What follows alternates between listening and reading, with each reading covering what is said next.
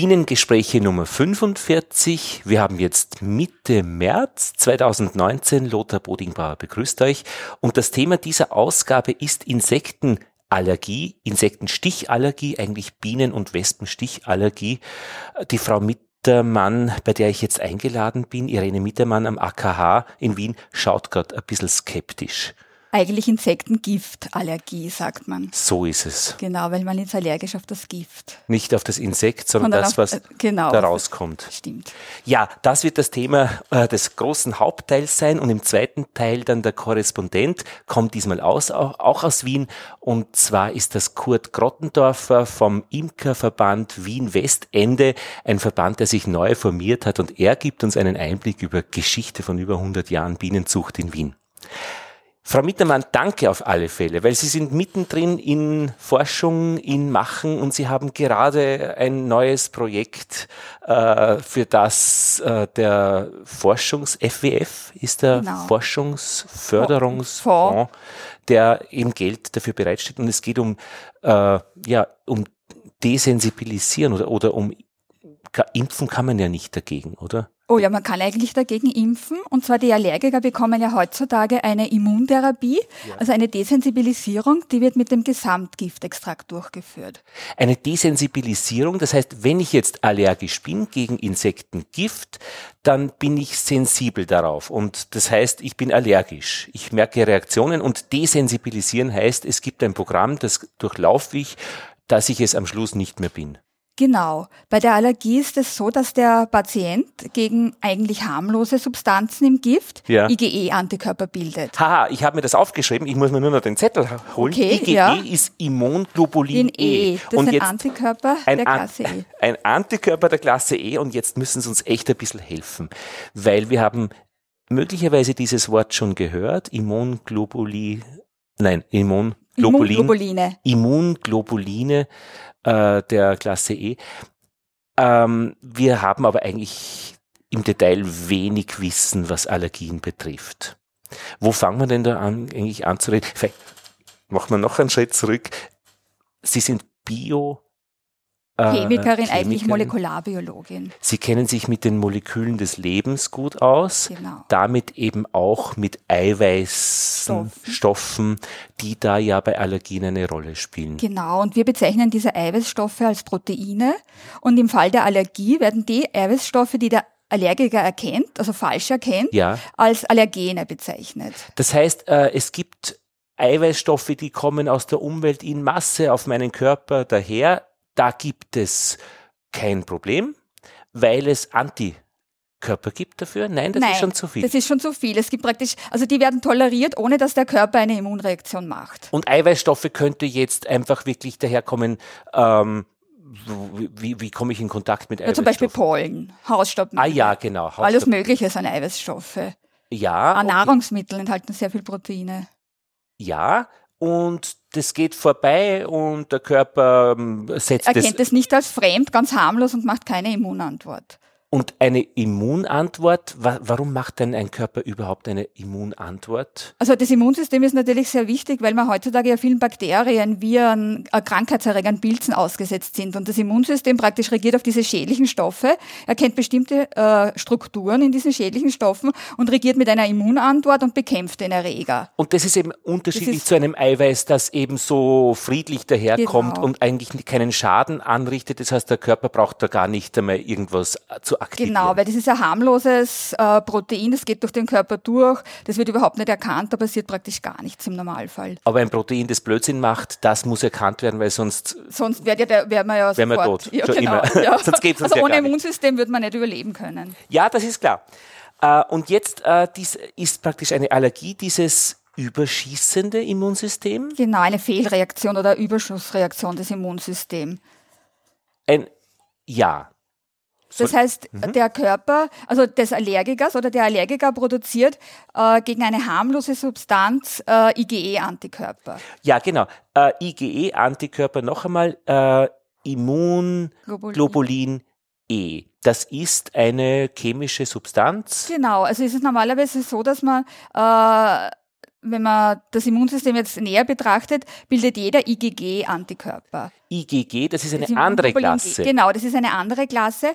Und diese äh, Antikörper, die können an der einen Seite die Krankheitserreger binden oder Teile der Krankheitserreger. Ja. Und auf der anderen Seite können die dann Effektorfunktionen auslösen. Das heißt, der Körper erkennt dann, also der bindet dann über diesen Antikörperteil an Zellen und die Zellen können erkennen dann das Antigen als fremd und verdauen das und bauen das ab. Das so, ist das normale IgG. Da, darf ich noch einmal ganz äh, langsam, weil das war genau eine, eine wichtige Stelle. Dieses IgG, das ist jetzt noch einmal was? Ein An Antikörper. Ein Antikörper, das mein Körper produziert. Genau. Ist auch ein Eiweiß? Oder? Das ist auch ein Eiweißmolekül. So, das hat jetzt ähm, das, das mein Körper produziert, das ist ein bisschen ein Lerneffekt. Da bin ich vorher genau, schon einmal, äh, genau. im, im habe ich schon im, im Dreck gewühlt äh, vielleicht. Also gibt es verschiedene Theorien, wie man sowas genau. bilden kann oder eben nicht. Ja. Aber das heißt, dieses Eiweiß, dieser Antikörper, IgG, hat jetzt zwei Seiten, sagen Sie. Das eine ist fähig, die eine Seite ist an das, sage ich jetzt mal, Insektengift oder äh, Eiweiß, das mir schaden würde, anzudocken. Klar, man muss es ja mal festhalten. Genau. Und die andere Seite? Bindet an Effektorzellen. Zum Beispiel, es gibt verschiedene Zellen im Körper, die dann den ganzen Antikörper und das gebundene Stück äh, aufnehmen können und verdauen können. Alles so wird es beseitigt. Ah, verstehe. Das, sind das die sogenannten Mediatoren? Na, also die Mediatoren sind wieder, was, wieder was anderes. Okay, können genau. wir später reden. Alles klar, gut, gut, gut. Aber und wer verdaut dann letztlich? Also es gibt zum Beispiel Makrophagen im Körper oder Granulozyten und das sind diese Beschützerzellen, die eigentlich dann die Fremdstoffe mit dem also verdauen. Ja, und da gibt's und immer jede Menge zur Verfügung. Genau, da gibt's ja jede Menge im Blut zur Verfügung. wenn man krank ist, dann hat man genau. ein bisschen mehr davon. Äh, genau, weil dann, dann, weil das dann das praktisch bekämpft, diese Entzündungsreaktion und die Krankheitserreger praktisch abgebaut werden. Und IgG ist jetzt so eine, eine sanfte Version äh, eines Antikörpers, sanft unter Anführungszeichen. Eigentlich der, der unter Anführungszeichen Anführungszeichen der gute Antikörper. Ja. Weil er bei jeder normalen Impfung wird IgG gebildet gegen die, die Viren oder Bakterien. Und dieser, dieses IgG dann bekämpft eigentlich dann den Erreger. Und gibt es unzählige IgGs? Genau, da gibt es ganz, ganz viele IgGs unterschiedlicher Spezifitäten gegen alle möglichen Proteine. Alles klar, also für jeden Art von, von ähm, Eiweiß, das daherkommt und das mir schaden würde. Ja, genau. IgG. Okay. Also gegen manche, die werden natürlich toleriert, da wird kein IgG gebildet. Aber die, die schädlichen zum Beispiel, da wird halt IgG gebildet, der Körper reagiert mit dieser Immunantwort mhm. und hat dann Schutz dann gegen mhm. den Parasiten und, zum Beispiel. Ja, genau. Und wenn ich jetzt, ähm, wenn es mir gut geht und ich bin nicht allergisch, dann ist es alles fein abgestimmt. Wenn ich Stress habe, kann das sein, dass es ein bisschen zu viel Schleime eingestellt wird. Stress ist ein bisschen so, so ein Der Booster des Immunsystems, sagt man ja. Ja. Das heißt, Aber. wenn man, okay. Oh, so, und jetzt ähm, kann man das natürlich anwenden auf Hausstaub, auf Milben und Schnupfen und Heuschnupfen, Pollen und so weiter. All das ist da schon abgedeckt, worüber wir jetzt da eben gesprochen haben. Also das heißt, das wird normalerweise vom Gesunden toleriert. Ja, genau. Und der Allergiker aber, mhm. der äh, bildet eine Immunantwort gegen diese eigentlich harmlosen Substanzen. Eine Immunantwort äh, gegen diese eigentlichen Substanzen. Werden die dann trotz dieser Immunantwort schon verdaut oder, äh, oder ist, ist, ist das äh, eine praktisch funktioniert was nicht? Es funktioniert, also praktisch ist es so, dass dieser, dass nicht IgG gebildet wird, sondern das IgE, ja. das Immunglobulin E. Bei Allergikern. Bei Allergikern, genau. Also eine andere Art von Anti Körper. Körper, genau. Mhm. Genau. Und dieser, dieser IgE-Antikörper hat wiederum die Eigenschaft, dass er mit diesem konstanten Teil an Mastzellen bindet. Langsam, dieser konstante Teil ist jetzt der, der an, die, an das äh, feindliche Eiweiß bildet? Nein, der Nein, an die, das ist praktisch der, der, der hinten die Effektorfunktion aus. Genau, der, der sie an meinen Körper, an die Zellen bildet, die es verdauen, äh, äh, vernichten, genau. fressen, was auch immer. Ich habe oben auf der einen Seite das Allergen gebunden ja. und unten können diese IgE-Antikörper an Mastzellen binden. Mastzellen. Genau. Und jetzt erklären Sie sicher gleich, was Mastzellen genau, sind. Genau, die befinden sich in der Mucosa, also in der Schleimhaut zum Beispiel. Und äh, das, der Antikörper kann sich über Rezeptoren an diese Mastzellen dranheften. Ja. Und kommt jetzt in Kontakt mit dem Allergen, dann werden Antikörper kreuzvernetzt und die Mastzellen, die degranulieren und setzen Mediatoren frei. Das heißt, diese, ja. diese Mastzellen sind eigentlich dafür verantwortlich, dass dann diese entzündliche Reaktion hervorgerufen wird, weil die Mastzellen, die zerplatzen und setzen diese, zum Beispiel Histamin ist sehr bekannt, die setzen das Histamin frei. Und das ist ein Mediator. und das ist der Mediator, das ist ein Entzündungsmediator. Und wenn ich jetzt Histamin habe, nämlich in der Schleimhaut freigesetzt, dann schwillt die an. Genau, dann kommt es zum Beispiel zu Durchblutungsstörungen, das schwillt an, es kommt zu diesen ganzen äh, Juckreiz, zum Beispiel Rötung, Schwellung, Von zu 0 diesen bis ganzen 4 allergischen und, bei, und äh, bei, Genau. von 0 bis 4 und bei 4 bin ich tot, weil es ein anaphylaktischer Schock ist. Oder Genau, heißt der passiert, anaphylaktischer Schock, Ja. genau. Der passiert aber nur dann, wenn ich das Allergen systemisch bekomme. Also bei Nahrungsmittelallergien und bei Biene-Wespe-Allergien. Systemisch heißt in die Das heißt Blutbahn. in, ga- in den ganzen Körper, genau. Alles klar. Also weil die Bienen injizieren ja dann das Gift praktisch direkt halt in den Körper hinein. Kommen wir nochmal geschwind zu diesen Mastzellen. Mhm. Also das heißt, ähm, dieses IgE, äh, dieser Antikörper ist, habe ich den, wenn ich nicht allergisch bin, auch wahrscheinlich, aber in einem geringen Maß. den kann man gar nicht nachweisen, eigentlich in so Ah. geringen Mengen ist der da. aber der wäre dann verstärkt da oder hauptsächlich da. Genau. Und noch einmal, der, bin, der bindet an die Mastzellen, heißt Ja, das? genau. Und die sind in der Schleimhaut. Ja, genau. Und äh, noch einmal dort in der Schleimhaut äh, wird dann eine Reaktion hervorgerufen, die dann die Mediatoren freisetzt, also Histamin. Und das führt zu einer Entzündung zum Beispiel oder Genau. vielleicht andere Sachen auch. Entzündungsreaktion. Also zu, dem, zu den Symptomen eigentlich der Krankheit. Genau. Und wenn ich das jetzt, wir sind eh gut. Hey, wow. Das ist ein heiliger Fieber. Nein, nein, nein, aber das ist ja alles nachvollziehbar. Ja, eh, nein, das, das sind- ist eh alles. in- in halber ja, Geschwindigkeit noch. Ja. Okay, das heißt, äh, wenn ich das jetzt systemisch habe in der Blutbahn, dann habe ich einen Einstich zum Beispiel von einem Insekt im linken Finger, habe aber letztlich die Möglichkeit im, äh, im Rachenraum, in den Schleimhauten einen Effekt hervorzurufen. Genau. Und das ist auch das, was man immer sagt, allergisch bist du dann, wenn dich eine Biene sticht in den äh, linken Finger, aber du spürst äh, im rechten Handrücken was. Kribbeln oder Fußsohlen, was auch immer, oder im Rachen. Irgendwo anders halt. Ja, eh, ja, genau. Also praktisch, es gibt diese Lokalreaktionen. Die ist normal. Ja, ist normal, aber die gibt's auch bei Allergikern, diese, auf Englisch sagt man Large Local Reaction, diese starke äh, lokale Reaktion, die ist dann bei der Einstichstelle Ja. und da kommt es meist zu einer Schwellung über 10 Zentimeter, die dann über 24 Stunden anhält. und da, da haben wir aber schon Allergie eigentlich. Dann haben wir schon Bei Allergie. diesen Patienten kann man schon IgE nachweisen. Also das ist eigentlich keine normale Reaktion mehr, sondern eine gesteigerte Immunreaktion schon. Ja, aber wenn ich gestochen werde und es schwillt an und es tut weh und das tut, halt einen, zwei Tage weh, äh, ist das Ist keine keine Allergie, Allergie. sondern einfach die Wirkung des Giftes. Genau. Was macht eigentlich so, ein ja, Bienengift? Das ist ja eigentlich ja toxisch. Was macht, was, was ist, was ist toxisch, wenn mich ein- was, ein Viech sticht? Zersetzt es dann die Zellen oder was ruiniert Genau, es das, da? das setzt ja dann eigentlich so, so toxische oder gefährliche Stoffe, kann die freisetzen. Aber was Zum machen Beispiel die?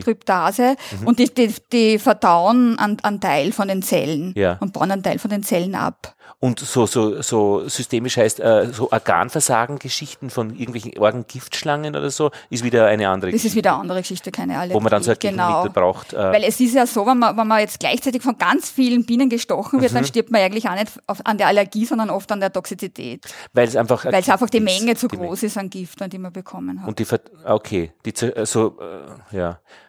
Und natürlich so, so Stiche jetzt in den, äh, in das Auge, äh, Augenlid und so weiter, das ist ja dann auch, oder irgendwo in den Rachen, Rachen ist- äh, das kann dann Schwellungen verursachen, auch wenn man nicht allergisch ist. ja, auf alle Fälle. ja, ja.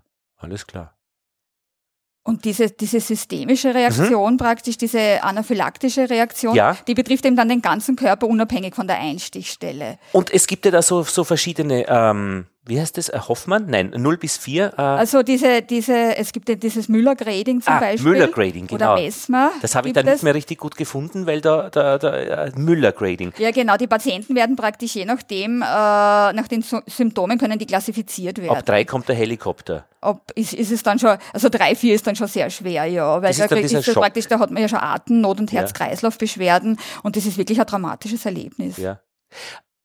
Ähm, was genau macht dann, also ist dann das, das dramatische Erlebnis, also Histamin zu viel. Genau, wird freigesetzt. Und dieses Histamin, was macht das so im, in diesen, Also das ist praktisch, das erweitert die Blutgefäße, dadurch äh, vermindert sich der Blutdruck. Ah, verstehe. Eigentlich, Blutdruck fällt, ja. ja. der Blutdruck fällt und es kommt zur äh, Alarmierung des ganzen Immunsystems. Es wandern sehr viele Immunzellen ein Ja. und aus, aus, aus dem Gewebe praktisch heraus und es kommt dann zu dieser Schwellung, zu, zu den Ödemen und äh, ja, letztendlich eben äh, kann es sein, dass dann der ganze Kreislauf zusammenbricht Ja. und es zum Herzversagen kommt. Und daher eben Schock. ja, genau. Anaphylaktischer Dieser Schock. Mhm. Warum haben äh, Menschen, die das schon wissen, Adrenalin dabei?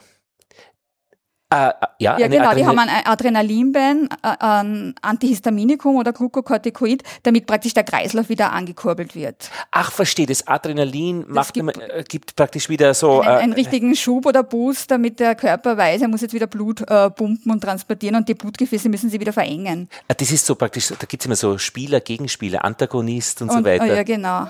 Und äh, ein Antihistaminikum ist in, Genau, das fängt das Histamin ab. Weil das Histamin ja praktisch das, das Schädliche ist und das will ja möglichst rasch wieder loswerden. Und so wie Antihistaminikum, das blockiert man die Wirkungsweise vom, vom Histamin. äh, haben wir Histamin eigentlich im Alltag auch irgendwie in unserem System? Ja, in kleinen Mengen. Wofür, und, braucht, und ja, wofür braucht man das? keine Ahnung, wofür dass man das Okay, eigentlich braucht. aber man hat es praktisch, wenn es da ist, also ist es immer praktisch verbunden mit so einer Reaktion auf äh, einer, ja. Entzündungsreaktion. Das ist eigentlich so ein Entzündungsmediator, Histamin. Ah, verstehe. Also wenn irgendwas entzündet ist, äh, dann entsteht Histamin. genau. Alles klar, dann braucht man es natürlich nicht. Das bra ja, ich glaube, das Braucht- braucht man nicht. Okay, vielleicht gibt es andere Fachgruppen irgendwo, die Genau, da sagen, keine Ahnung, das- okay, das ist aber hochinteressant. Natürlich, ja, ja, ja, ja. Ein anderer hat das vielleicht irgendwo im, Histamin, ja.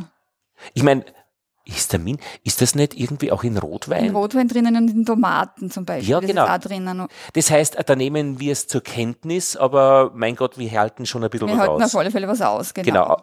Kann man gegen Histamin auch allergisch sein? Nein, nein. Okay.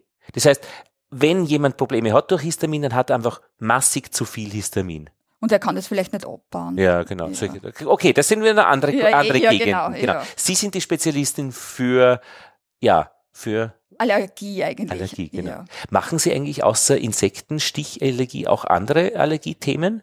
ja, ich habe mich ja sehr lange Zeit mit der atopischen Dermatitis oder Neurodermitis befasst. Und das ist auch eine Allergie. Genau, das ist auch eine Allergie.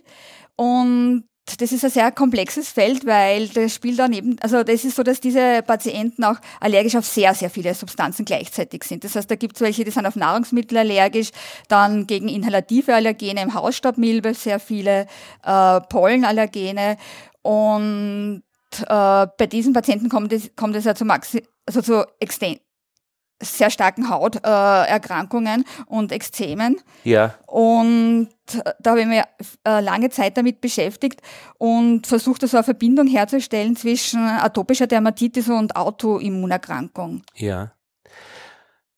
Und da hat man, das war sehr spannend, auch weil da hat man herausgefunden, dass diese Patienten, die atopische Dermatitis leiden, äh, IgE-Antikörper gegen körpereigene Proteine machen.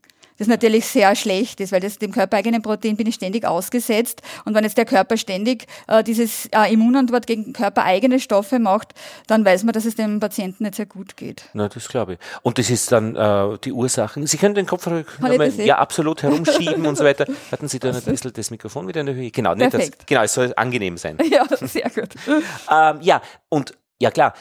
Und das ist genetisch verursacht? Oder? Genau, das ist auch ebenfalls. Also diese Atopie oder diese, diese Wahrscheinlichkeit einer Allergie zu erkranken ist genetisch bedingt und vererbbar eigentlich. Und auch die Bienenstichallergie oder die Wespenstichallergie? Eigentlich schon, ja. Ist es ein Anteil? Also, weil man sagt immer, ähm, man warnt die Imkerinnen und Imker generell in Büchern, also Bienenstiche soll man jetzt nicht allzu leicht in Kauf nehmen. Also man soll sie eigentlich schon davor schützen. Man könnte ja eine Allergie, also man kann eine Allergie entwickeln. Und Mhm. das wird schon als Warnung auch gesagt.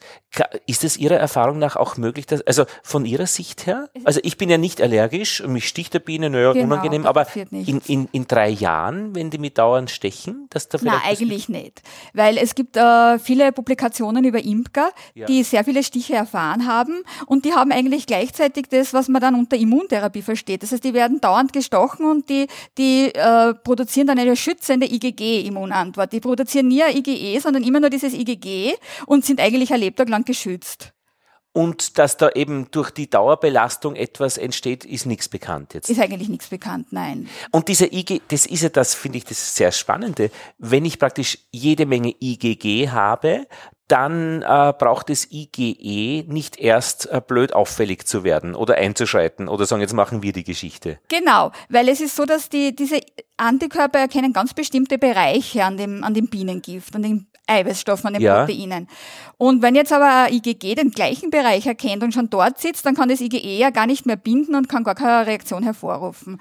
Das heißt, das, das Wichtigste, was man eigentlich will bei dieser Impfung, sind blockierende IgG-Antikörper. Das heißt, die fangen mir das Gift ab und kein IgE kann mehr bilden, binden und es findet keine Allergie mehr statt. Und das ist genau die Geschichte Ihrer Forschung, die genau. Sie jetzt gerade an, an, an, an, an starten. Stimmt, genau. Sie möchten also eine Impfung entwickeln. Wir wollen eine Impfung entwickeln äh, mit abgeschwächten Nebenwirkungen, weil äh, jetzt wird ja als Impfung das Gesamtgift verwendet, so wie es wirklich in der Biene drinnen ist. Das ist eine Kombination aus allen möglichen Stoffen und in undefinierbarer Menge eigentlich und äh, undefinierbarer Konzentration und Zusammensetzung. Und wir äh, haben jetzt in jahrelanger Forschung, hat man herausgefunden, was wirklich diese allergenen Stoffe im Bienengift sind. Und da hat man eigentlich so bis zu fünf Proteine charakterisiert, wo man weiß, dass die Patienten IgE-Antikörper dagegen machen. Alles klar. Das heißt, es gibt wirklich so ein, ein Panel, sagt man, an rekombinanten Allergenen heutzutage, die man im Labor herstellen kann, die eigentlich im Bienengift drinnen sind. Und die, also gegen die sind die Leute allergisch. Das heißt, wenn man die jetzt verändern würde, sodass kein IgE mehr binden kann, sondern nur mehr IgG gemacht wird, dann würde man eigentlich so eine hypoallergene Impfung machen, die dem Patienten dann nicht schadet und nur dazu führt, dass IgG gebildet wird. Das heißt, ich äh, reduziere praktisch oder vermindere oder nimm überhaupt diese IgE-Epitope weg und habe nur mehr IgG-Antikörper. Ja. Das muss ich aber dem Körper trainieren. Genau. Das heißt, ich muss dem irgendwie beibringen, wenn so ein Anteil von Bienengift daherkommt, ähm, mach mir doch bitte die IgG-Antikörper. Und das ist durch diese Impfung eben die Idee, dass man genau. das, den Körper trainiert. Man trainiert den Körper. Äh, also man bekommt bei dieser Immuntherapie äh, steigende Dosen an Gift zugeführt. Also man beginnt mit ganz geringen Dosen und dann steigert man das bis zu einer Erhaltungsdosis und der Körper beginnt dann diese, diese Toleranz dagegen zu erzeugen. Und diese Toleranz also inkludiert eben diese Bildung dieser IgG-Antikörper. Eh, aber im Normalfall würde ja der Körper mit IgE äh, antworten, weil er eben allergisch ist. Wo ist denn da die Abzweigung? Wie, wie machen Sie noch einmal die Abzweigung, dass er also doch das auf heißt, IgG hinbiegt? Genau, das IgE bleibt zwar erhalten, aber das ist in so geringen Mengen, dass es dann praktisch völlig weg inhibiert wird von dem IgG. Also es wird no, trotzdem noch ein IgE gemacht. Aber warum, äh, wie schaffen Sie es, dass Sie dem Körper das IgG noch einmal lernen, dass er das IgG bildet? Das heißt, der Körper... Durch Ihre Impfung? Ja, genau. Also der, dem wird das initiiert, diese, diese äh, Allergene in abgeschwächter Form. Aber warum weiß er dann, dass er IgG macht und nicht IgE? Weil eine normale Immunantwort immer IgG-Antikörper sind. Ach, das heißt, Sie geben dem äh, ein, ein, ein, ein Allergen und und zwar, das so beschaffen ist, dass er eine normale Immunantwort macht. Genau. Und was, wie schaffen Sie das noch einmal? Das heißt praktisch, man kann diese ganzen Allergene im Labor herstellen. Ja. Und jetzt kann man aber die Allergene äh, bestimmte Strukturen verändern. Das heißt zum Beispiel, wenn ich jetzt ein großes Protein habe, kann ich das Protein in Teile äh, praktisch einteilen und die dann verkehrt zusammen äh, rekombinant machen. Und das heißt, ich habe die allgemeine Struktur des Allergens eigentlich verändert ja. und äh, habe aber trotzdem irgendwie die, die, die Grundsubstanz noch da. Das heißt, die werden eigentlich, die werden im Labor hypoallergen gemacht. Das heißt, Hypo heißt äh, nicht mehr allergen wenig, genau. Wenig. Aber das heißt, äh, der Körper äh, kann dann eigentlich nur das IgG dazu binden Genau, bilden. Bilden, bilden und, und dann, und, dann äh, binden, und das IgE kann nicht mehr gebunden werden, weil die, diese IgE-Epitope, das wo der ja. normal binden würde, sind entweder blockiert vom IgG oder gar nicht mehr vorhanden in dem Stoff. Aber mir fehlt noch die eine Stelle, warum der Körper jetzt eben IgG bilden soll, wo er doch viel lieber IgE machen würde, weil er allergisch ist. Das weil sie es verändert haben. Ich habe es ver verändert und... Dass das IgE nicht mehr binden kann. Genau, ich habe es so verändert, dass es IgE nicht mehr binden kann und der Körper produziert viel größere Mengen an IgG. Ach, das heißt, IgE. er macht eh sowieso das IgG auch schon Der immer. macht das IgE so und so, aber, aber nur, also nur die Allergiker machen ganz kleine Mengen an IgE. Genau, und dieses die Allergiker machen zusätzlich kleine Mengen an Genau. IgE. Und das IgE, das wollen wir eben gar nicht haben. Das wollen wir nicht haben. Das heißt, wenn wir aber praktisch eben äh, verhindern, dass es IgE anbindet, dann wird der Körper nicht darauf trainiert, dass er sowas bildet. Nein? Ja, oh ja, es stimmt schon ungefähr. Ja. Also das heißt, die normale Immunantwort ist eine IgG-Immunantwort. Und die wird dann. damit Und die wird praktisch damit geboostet eigentlich geboostet. durch diese Impfung. Wo steckt denn eigentlich die Erinnerung an, an ich habe schon mal äh, so ein Allergen im Körper gehabt? Wer merkt sich denn das Genau, eigentlich? es gibt äh, Immunzellen, die heißen B-Zellen und diese B-Zellen sind im Körper dafür verantwortlich, dass sie die Antikörper bil- bilden. Also das heißt, die B-Zelle bildet mir die Antikörper. Und dann gibt es sogenannte Memory B-Cells und diese Memory B-Zellen, die habe ich immer im Körper herumschwirren und sobald ich wieder mit dem, mit dem Gift jetzt in Kontakt kommen wird und, und die B-Zelle erkennt praktisch Teile dieses Gifts, dann wird die geboostet und macht mir wieder eine Immunantwort gegen das Gift. Und in ihrer Entwicklung eines Impfstoffes ist eben das sicher ein Ansprechpartner, so äh, die, diese Memory. Memory B-Cells. Weil- Praktisch, genau, weil wenn ich dann wieder einmal gestochen werde, habe ich dann praktisch wieder den, aha, ich habe IgG-Antikörper gemacht und dann der- produziert der Körper wieder. wieder, ja genau, und fangen das Gift damit ab.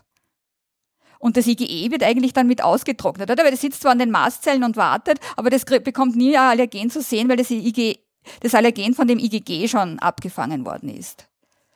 Und natürlich sind diese ja nicht so langlebig, das heißt, die IgE-Antikörper, wenn die dann nichts zu tun bekommen, die werden dann auch abgebaut und verdaut. Und die Memory-Zellen haben sich das nicht mehr gemerkt, weil diese IgG-Geschichte viel stärker ist in ihrem aktiven. Genau, weil Teil. das viel stärker ist und, und eigentlich ist es so, wenn man Antikörper bildet, dann kann es sein, dass es also einen Glass-Switch heißt, das gibt. Das heißt, der Körper beginnt mit IgG-Antikörpern und kann dann lei- äh, äh, nach einiger Zeit auf IgE switchen. Und das passiert aber dann nicht mehr, wenn ich, wenn ich mit Hypoallergenen schon geimpft bin. Ja. Und eine Frage habe ich da offen. Ähm, man, ich, ich möchte probieren, ob ich das schon beantworten kann, mit dem, was Sie erzählt haben. Man ist ja oft erst beim zwei, man ist ja erst beim zweiten Insektenstich bedroht. Beim, was macht also der erste Insektenstich? Jetzt probiere ich es doch nicht. Also äh, wenn ich jetzt Der gegen, äh, gegen, ins, äh, gegen Bienengift allergisch bin, äh, gegen, gegen einen Bienen, also ja, äh, beim ersten Mal passiert nichts. Genau, weil da werden erst diese IgE-Antikörper gebildet beim ersten Mal. Da werden erst die IgE. Und die können dann an, die, an den Mastzellen andocken. Aber beim ersten Mal müssten sie ja dann auch schon Probleme Nein, weil verursachen. genau, die werden erst gebildet, diese E- IgE-Antikörper, und die setzen sich dann erst auf die, auf die Mastzellen drauf und warten dann auf das zweite, auf das zweite Mal, dass man in Kontakt Ach, kommt. Die das tun heißt- beim ersten Mal nichts, weil, weil das braucht einige Zeit, bis die, Die gebildet sitzen werden. dann in der Schleimhaut herum und warten praktisch. genau, bis, dass der Allergen daherkommt. Und zwar das IgE. Ja, genau. Ah, nein, das, Ah, nicht das IgE, das äh, Nein, nein, Allergen. das Allergen, das, jedem nicht. das Ja, dann das genau. IgE äh, praktisch. Kreuz Äh, vernetzt und dann den Release. Also Release. diese, Und man- man- zum Release führt. ja, genau. Man, und man hört schon, die Forschung findet auf Englisch statt. Ja, Ja. die Publikationen alle Englisch. Alle auf ja. Englisch, es ist sehr schwer, ja, das auf Deutsch zu erklären. Ah, ja, aber sie schaffen es großartig, ähm, weil, weil, doch, doch, also weil das erzählbar ist, finde ich. ja, Also, ähm, eh, ja. Äh, damit ist geklärt, dass beim, erst beim zweiten Mal äh, praktisch das auffällig wird eigentlich. Genau, das ist aber beim Heuschnupfen zum Beispiel so, oder? Blei- bleib- In einer ja. Pollensaison äh, wird dann beim Allergiker, zum Beispiel beim Heuschnupfenallergiker, der Pollen als fremd erkannt, dann werden erst diese IgE-Antikörper gegen die Pollenbestandteile zum Beispiel gebildet und die setzen sie dann in die Nasenschleimhaut und beim, beim zweiten Mal erst kommt es dann zur Allergie. Und wenn wer jetzt, keine Ahnung, zwölf Jahre lang nicht gestochen wird, die sitzen immer noch. Das, Das heißt, dann bleiben eben das, das, das, das Immunsystem merkt sich das wirklich, dass man schon einmal Kontakt gehabt hat. Diese Memory B-Cells, die sind echt sehr langlebig. wo sie, ja, aber wo sind jetzt die in diesem Spiel, wenn das, äh, wenn äh, in der Schleimhaut das schon sitzt? Äh, das Genau, die IgE machen dann wieder neues IgE. Ach, das, Also das wird immer wieder nachproduziert eigentlich. ah. Ja, okay. Ja, weil, weil Ja, das ist ja der Sinn einer, äh, der, der, der, der, der, der kind, äh, Pockenimpfung, keine Genau, Ahnung. das Und- merkt man bei der normalen Schutzimpfung, oder? Dass man die, die erste Immunantwort ist sehr klein eigentlich und wenn man dann ein zweites Mal geboostet wird, dann steigt die Immunantwort sofort an, weil man bereits diese B-Zellen im Blut hat, die IgG-Antikörper machen können und die können sofort loslegen und, und das IgE machen. Mhm. Und noch in viel stärkerer Menge. Ja. Alles klar. Sagen, wie machen Sie denn das, diese, diese Arbeit jetzt an, äh, warte, eine Geschichte noch, Moment, eine, eine habe ich noch. Sie haben ja auch eine Arbeit äh, gemacht, ähm, zu erkennen, ob jetzt äh, der Täter, Culprit ist das englische Wort dafür, Genau. äh, für eine allergische Reaktion eine Wespe oder eine Biene ist. Genau, das ist auch sehr interessant gewesen. Weil meistens ist es so, dass die, die, die äh, Allergiker dann gar nicht unterscheiden können, ob es eine Biene oder Wespe war, weil in der Stresssituation man wirklich dann gar nicht sagen kann, was es war. Und es gibt Allergene, die sind sowohl im Bienengift enthalten als auch im Wespengift. Das so ein Cocktail so, von. Genau, das ist, diese nennt man kreuzreaktive Allergene. So, so eine gemeinsame Art genau. von Molekülen. Also. Und mit Hilfe der Molekularbiologie ist es jetzt gelungen, diese Allergene genau zu charakterisieren. Das heißt, die kann ich im Labor herstellen und reinigen. Und das heißt, ich habe jetzt kein Gift mehr, sondern ich habe diese Einzelkomponenten. Ja. Und ich kann den Patienten jetzt auf Einzelkomponenten austesten und zwar mit äh, Serum, also mit Blut, weil in dem Blut befinden sich auch diese IgE-Antikörper. Das heißt, ich, und äh, dann kann ich nachweisen, ob der Patient jetzt IgE-Antikörper gegen bestimmte Allergene hat. Und es gibt eben bestimmte Allergene, die sind nur in der Biene vorhanden und bestimmte, die sind nur in der Wespe vorhanden. Und wenn ich den Patienten jetzt austeste, dann sehe ich genau, ob der jetzt äh, IgE-Antikörper gegen Bienengiftallergene hat und gegen Wespengiftallergene, dann würde er praktisch Immuntherapie mit beiden Giften brauchen. Oder ob der nur äh, monosensibilisiert ist, das heißt nur mit einem Gift reagiert. Und das, das möchte man gerne wissen natürlich. Das möchte man auf alle Fälle gerne wissen weil die Immuntherapie ja heutzutage eine, eine relativ gefährliche Geschichte ist. Ich meine, ich will sagen, dass sie sehr sinnvoll ist, weil sie wirklich hochwirksam ist, wirksamer als bei allen anderen Allergien. Es werden bis zu 90 Prozent der Menschen eigentlich geschützt. Ja. Und, aber die Nebeneffekte können doch sehr groß sein. Und heutzutage wird es ja oft so durchgeführt, dass der Patient dann für eine Woche stationär aufgenommen wird im Spital. Also ah. das ist ja sehr zeitaufwendig. Und eigentlich ist es so, dass die über fünf Jahre alle sechs Wochen ja geimpft werden muss heutzutage. Also das ist nicht so eine einfache Geschichte. Und darum ist es besser, wenn man dann überhaupt festlegt, dass man nur mit einem Gift geimpft wird. Also Sie können durch die Blutanalyse dann sagen, das äh, war jetzt eine Wespe oder eine Biene. Und äh, was sie aber nicht sagen können, vorhersagen können, ist die Stärke der Reaktion. Genau, die kann man überhaupt nicht. Also die Menge an IgE, die man misst, die sagt nichts dafür aus, ob der jetzt wirklich dann wieder eine schwere Reaktion haben wird oder nicht. Ich habe im Gegenteil sogar gesehen, dass wenn man ganz kleine Mengen an IgE misst, dass die auch sehr schwere Reaktionen haben können. Mhm. Das heißt, man kann echt nicht voraussagen, äh, wie es dem Patienten beim nächsten Stich gehen wird. Und dass man da irgendwas äh, individualisieren muss, ist eigentlich einzig in der Dosis, wie viel man den, äh, wie, wie, wie man das Programm fährt, der Desensibilisierung.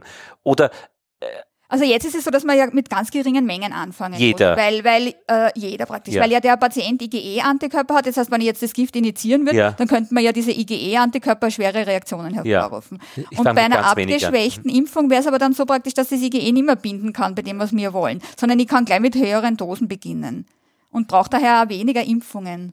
Ah ja, das so ist, stellt man das sich das dann praktisch vor, das dass eigentlich genau das, das, das Benefit ist. Aber das ist eine Impfung für alle äh, Kandidaten, aber nicht individualisiert, dieser Mensch, dieser Mensch, dieser Mensch. Ja, das wird natürlich sehr toll sein, wenn man jetzt sagen wird, dieser Mensch erkennt das Allergen und das Allergen, jetzt mache ich einen Cocktail nur aus den zwei Allergenen. Aber das wird viel zu aufwendig wahrscheinlich und kostenintensiv sein. Das heißt, es wird so eine Mischung geben mit den Hauptallergenen, die dann jeder eigentlich bekommt.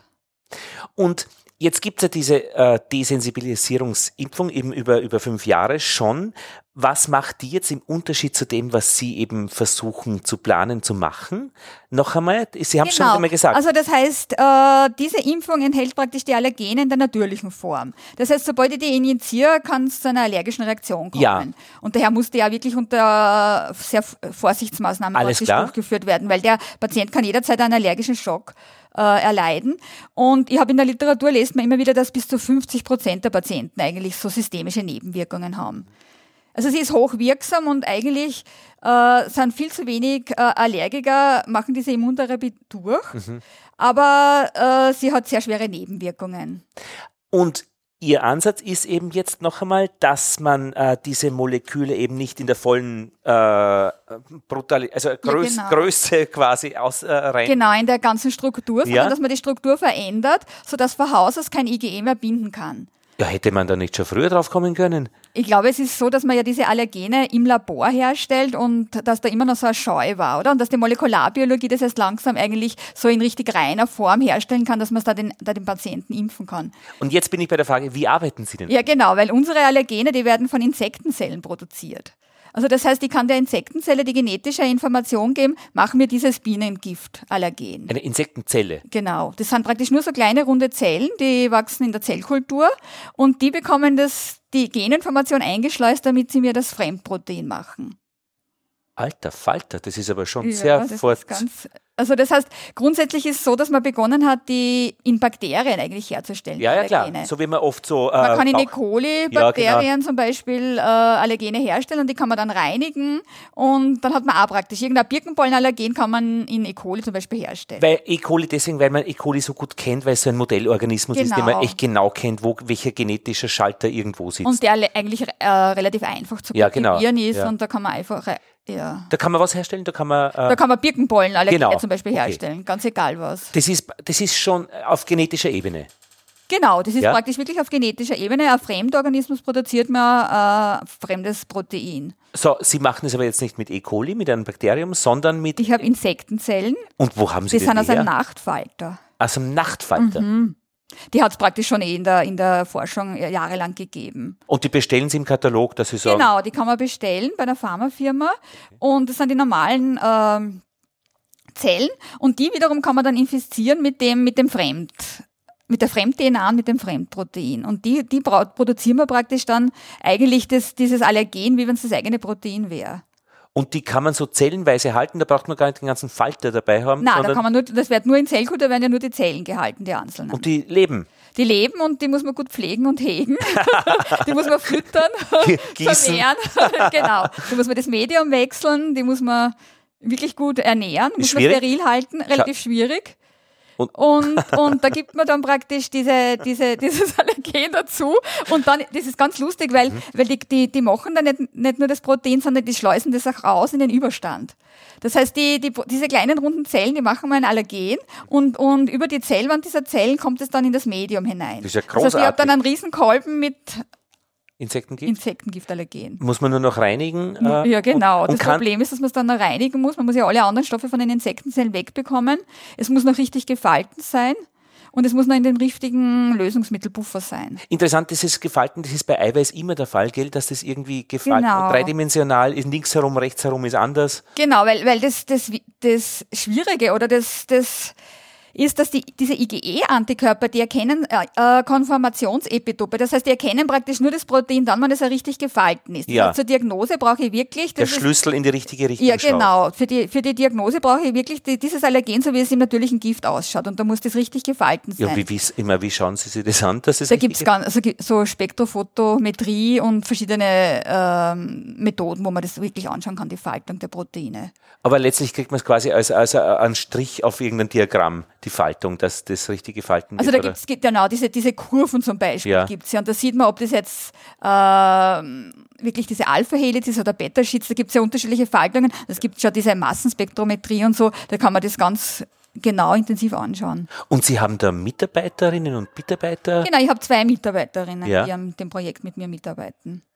Und sind Sie da jetzt in der internationalen Vielfalt ganz alleine und wir dürfen gar nicht drüber reden.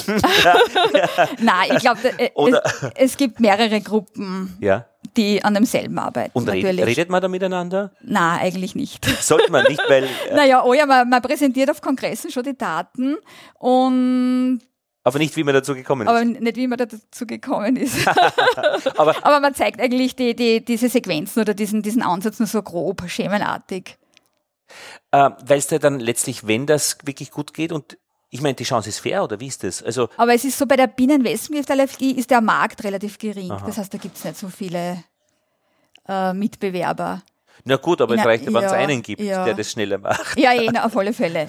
Das heißt, äh, da geht es dann schon um dann die, die Vermarktung, äh, wie man eben ein Produkt äh, daraus entwickelt, was dann aber eben, Sie sind ja im, äh, an der Med-Uni Wien angesiedelt, also das ist praktisch die medizinische Universität, die eben beim AKH, Allgemeinen Krankenhaus, dabei ist. Genau. Also Sie sind ja dann noch mehr in der Grundlagenforschung. Ich ja, genau. Das heißt, das... Und der FWF unterstützt ja eigentlich Projekte der Grundlagenforschung. Also es ist wirklich noch ein weiter Weg, bis das jemals eine Impfung werden würde. Das heißt, Sie würden noch mehr darüber erzählen, als dann, wenn das jetzt äh, diese Forschung in einer Pharmafirma stattfindet. Genau, also würde. also wenn schon klinische Phasen stattfinden würden und die schon erprobt werden würden, ähm, obwohl da kann man, ja, es ist schwer zu sagen. Schwer zu sagen. Ja. Aber es, ich, ich meine, Ihr Vorteil ist, wenn Sie da jetzt an äh, Krankenhaus nahe sind, dass Sie natürlich alle Menschen erreichbar haben, die an Insektenstichallergien leiden. Oder? Weil, also diese Zusammenarbeit mit, mit, mit Kranken ist nicht da. Also wir sind ja ein Institut ohne Patientenkontakt, aber man bekommt praktisch äh, nur die Seren, bekommen wir geliefert. Die Seren. Ja. Das heißt, äh, die, äh, das also das Blut Das Blut. praktisch der Aber- Patienten. aber wenn- aber wenn- das reicht auch, ja. Ja, ja, aber wenn, äh, wenn, wenn Ärzte irgendwo im Haus ein Problem haben, also im ganzen großen AKH und sie wissen, das ist was mit Insekten, dann rufen sie hier Genau, schon an dann und fragen, hey, wo, Ka hm, kannst du den austesten oder kann man den genau anschauen, auf was der allergisch ist? Das passiert schon, ja. Und das heißt, diese, diese Vermarktungs- und Entwicklungsgeschichte, das weiß man im Hintergrund, wird dann jemand anderer mal dann übernehmen. Genau, weil das kostet ja auch sehr viel Geld und das wird dann irgendeine Pharmafirma muss das dann übernehmen. Das können wir gar nicht schaffen. Und wie lange wird es dauern, bis das funktioniert? Also wenn alles gut geht? So sechs, sieben Jahre, glaube ich. Okay. Und Sie wissen das schon, dass es gut geht? Ich hoffe, dass es gut geht. ja, wir haben es im Tierversuch ausgetestet und da funktioniert's. Also da machen die, die Kaninchen, sind das in dem Fall, machen Ja. blockierende IgG-Antikörper. Ja. Und jetzt muss man noch genau schauen, welche Komponenten man eigentlich dazu nimmt und ob es vielleicht auch Sinn macht, gleichzeitig eine Impfung für Bienen- und Wespengiftallergie, Ja. also in einem zu äh, designen. Was macht Ihnen denn Spaß an Ihrer Forschung? Dass es so vielfältig ist, dass ich mit den vielen jungen Leuten zusammenarbeiten kann und dass ich wirklich, dass jeden Tag was anderes ist. Ich kann mir jeden Tag was Neues überlegen, neue Experimente. Es wird mir eigentlich nie fad. Mir macht das riesen Spaß. Ja, interessant. Und findet in einem Labor statt? Genau, findet im Labor statt. Es gibt da viel Arbeit am Computer natürlich, Literatur lesen. Mhm. Und ja, diese Laborarbeit, das ist immer interessant halt. Und es Warum? gibt immer Warum? wieder was Neues. Ach so, ja, eh, Oder man, man, man, ja. man reinigt Proteine, dann kann man die Proteine sehen am Proteingel, wie viel man gereinigt hat. Dann kann man diagnostische Tests machen, ob das wirklich IgE bindet von den Patienten. Und man macht irgendwie so eine Forschung, die Grundlagenforschung ist, aber doch sehr sinnvoll ist eigentlich für die Patienten. Und wie kann man sich das alles merken, was man da geforscht hat? Im Kopf? Ich meine, es entwickelt sich so ein Bild von was eigentlich sehr was Abstrakten. Ja, aber es, es Also ein ist Protein ist ja letztlich doch irgendwie äh, eine Ansammlung von Atomen, die man nicht sieht. ist eine Ansammlung von Aminosäuren und man hat ja, man kann so Proteingele zum Beispiel machen und da kann man das dann färben, das Protein, und dann, dann sieht man es wunderbar. Dann sieht man es eh. Das ist Genau. sehen genug. Dann sieht man gleich, ob man viel äh, gereinigt hat oder wenig.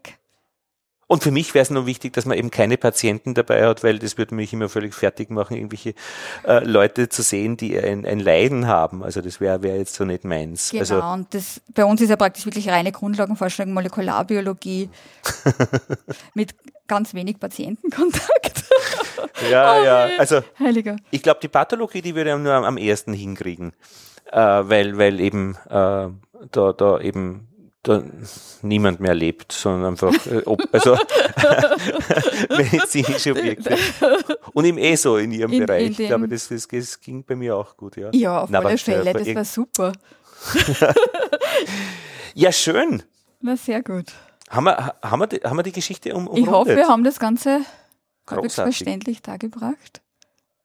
Ja, ich glaube, ja, und jetzt von, von, von Imkerinnen und Imkersicht haben wir eigentlich die wesentlichen Fragen beantwortet. Kann man, wie man die Allergie entwickelt, nicht jeder, also aber doch ein bestimmter Prozentsatz.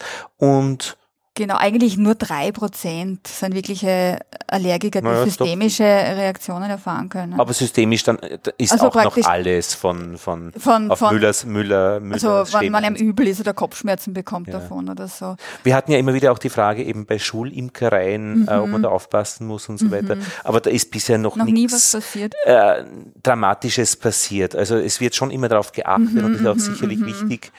Aber äh, ja, Was mir in letzter Zeit noch auffällt, ist, dass die Leute eigentlich so schwere Schwellungen bekommen, nachdem sie gestochen werden. Das müssen aber jetzt gar keine Bienenwespen sein.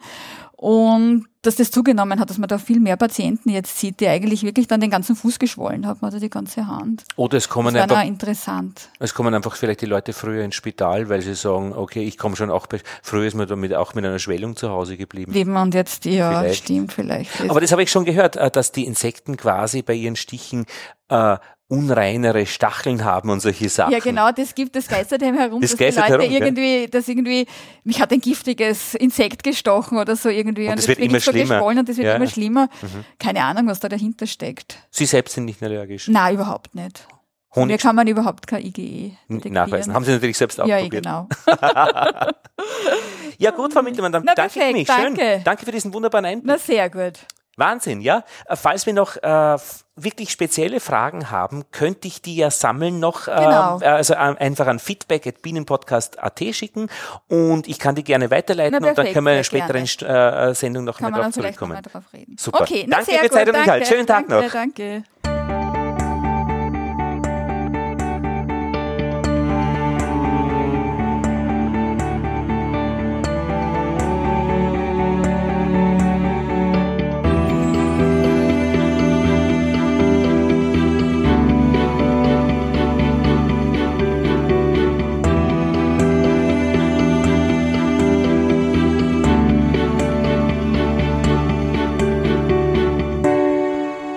Bienengespräch, die März-Ausgabe 2019 und wir sind im zweiten Teil beim Korrespondentenbericht und heute bin ich zum Korrespondenten gefahren. Er ist nämlich in Wien, innere Stadt, erster Bezirk und wir haben uns im Müllerbeisel verabredet. Danke Kurt für die Einladung. Du hast mich hierher gerufen. gerufen. Hallo, danke, dass du gekommen bist. Kurt Grottendorfer. Richtig, ja. Du bist, was bist du im Imkerverein Wien Westend oder Wien Westende? Das werden wir heute klären. Das werden wir klären. Ja. Ich bin Obmann seit über einem Jahr hier. Ja. Äh, Obmann von Wien Westend, wie es eigentlich offiziell heißt, dem ältesten Wiener Zweigverein, gegründet 1919. Und Zweigverein, das gehört schon zum Namen dazu. Nein, gehört nicht dazu. Was ist ein Zweigverein? Nein, früher war er der äh, Reichsbund. äh, in, äh, in den ländlichen Gegenden haben sich früher äh, Zweigvereine gegründet, aber in Wien war nur der Reichsbund. Und früher ist vor 100 Jahren, Vor das 100 heißt Jahren, war 1919. 1919, das war doch, wann, wann war der Zweite Weltkrieg aus? 18. 18, da war der Kaiser weg, Ja, äh, Adel wurde abgeschafft, die Republik, schätze mal, war das, wurde ausgerufen. wurde ausgerufen, ja. Das habe ich in der Schule gelernt. Ja, gell? genau. Aber und in Wien ist dann 1919 mit absoluter Mehrheit äh, die Sozialdemokratische Partei an die Macht gekommen. Habe ich vor kurzem gelernt, weil ich Ja, über, die, über den Siedlerverband recherchiert Okay. habe. Genau. Also, wie war das jetzt mit dem Zweig, äh, Zweigverein? Nein, Äh, Zwe- Zweite Zweigverein oder Unterverein unter dem Imkerbund oder so. Oder der Imkerbund ist dann entstanden. Also Ja. das recherchiert irgendwann einmal. Ich bin ja seit 2006 bei diesem Verein Mitglied, dorthin gekommen durch meinen Schwiegervater, der leider schon verstorben ist, äh, dorthin gesetzt und äh, alle haben, haben gesprochen, ältester Verein Wien. ja. Obwohl wir ja nach dem Krieg Ortsgruppe 2 geheißen haben. Ja, das war mir immer unklar, warum Ortsgruppe 2 und nicht 1, weil wir der älteste Verein sind. Ja. Aber da war der Adolf, glaube ich, schuld, dass wir 2 geheißen haben. ja. Und wer war der Einser? Wissen wir nicht. Oh ja, das gibt heute noch, frage mich jetzt nicht genau, wer, der, wer, wer da. Es gibt Ortsgruppe 1 noch. Ah, okay.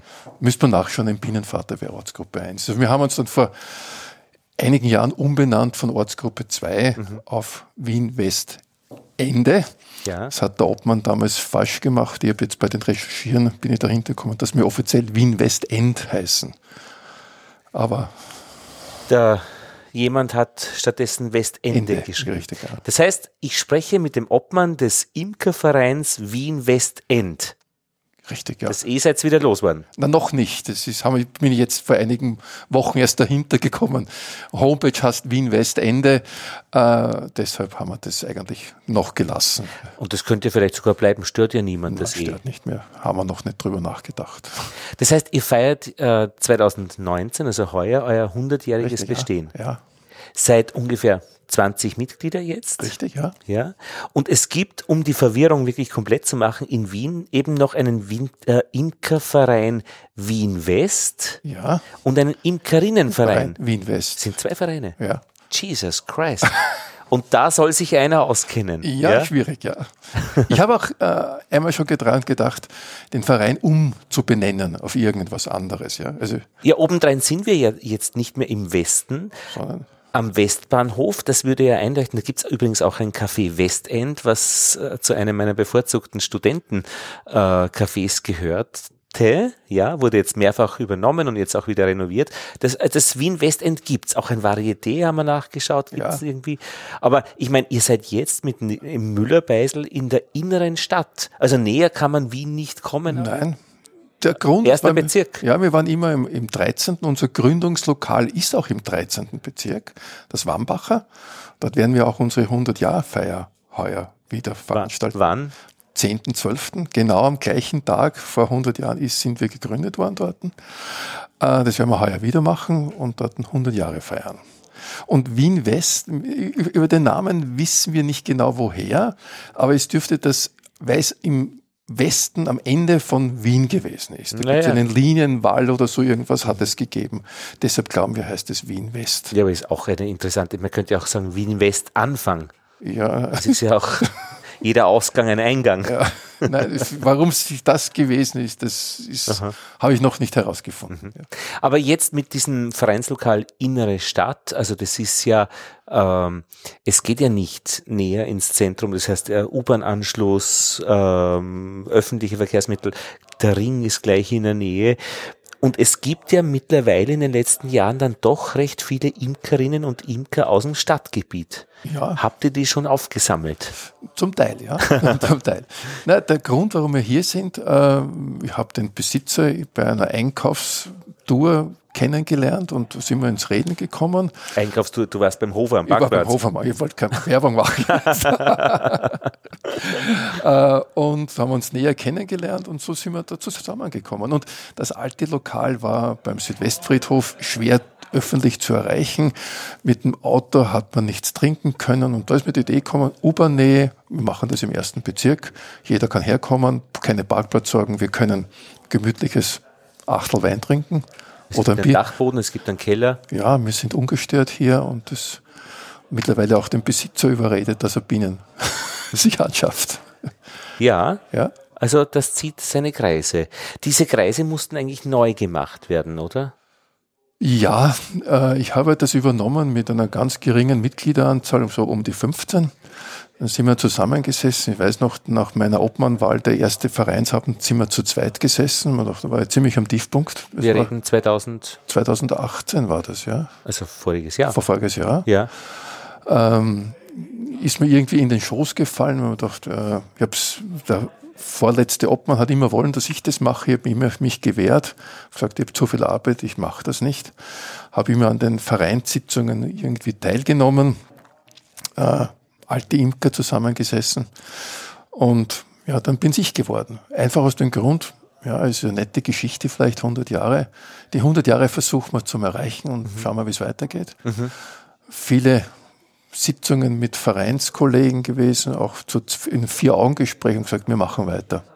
Wir haben so die Idee von einem Verein 2.0, die nächsten 100 Jahre. Wie schaut's aus? ja, das interessiert mich doch sehr, weil die Frage nach, der, nach dem Verein, der ja doch eigentlich eine sehr herkömmliche äh, Ansammlung an Menschen ist, da muss sich doch auch was schon geändert haben mit Internet und Fabrik 4.0. Das sind ja schon bei 4.0. Ja, sind 4.0. Industrie 4.0. Aber was wäre da, ich meine, was kann man da machen?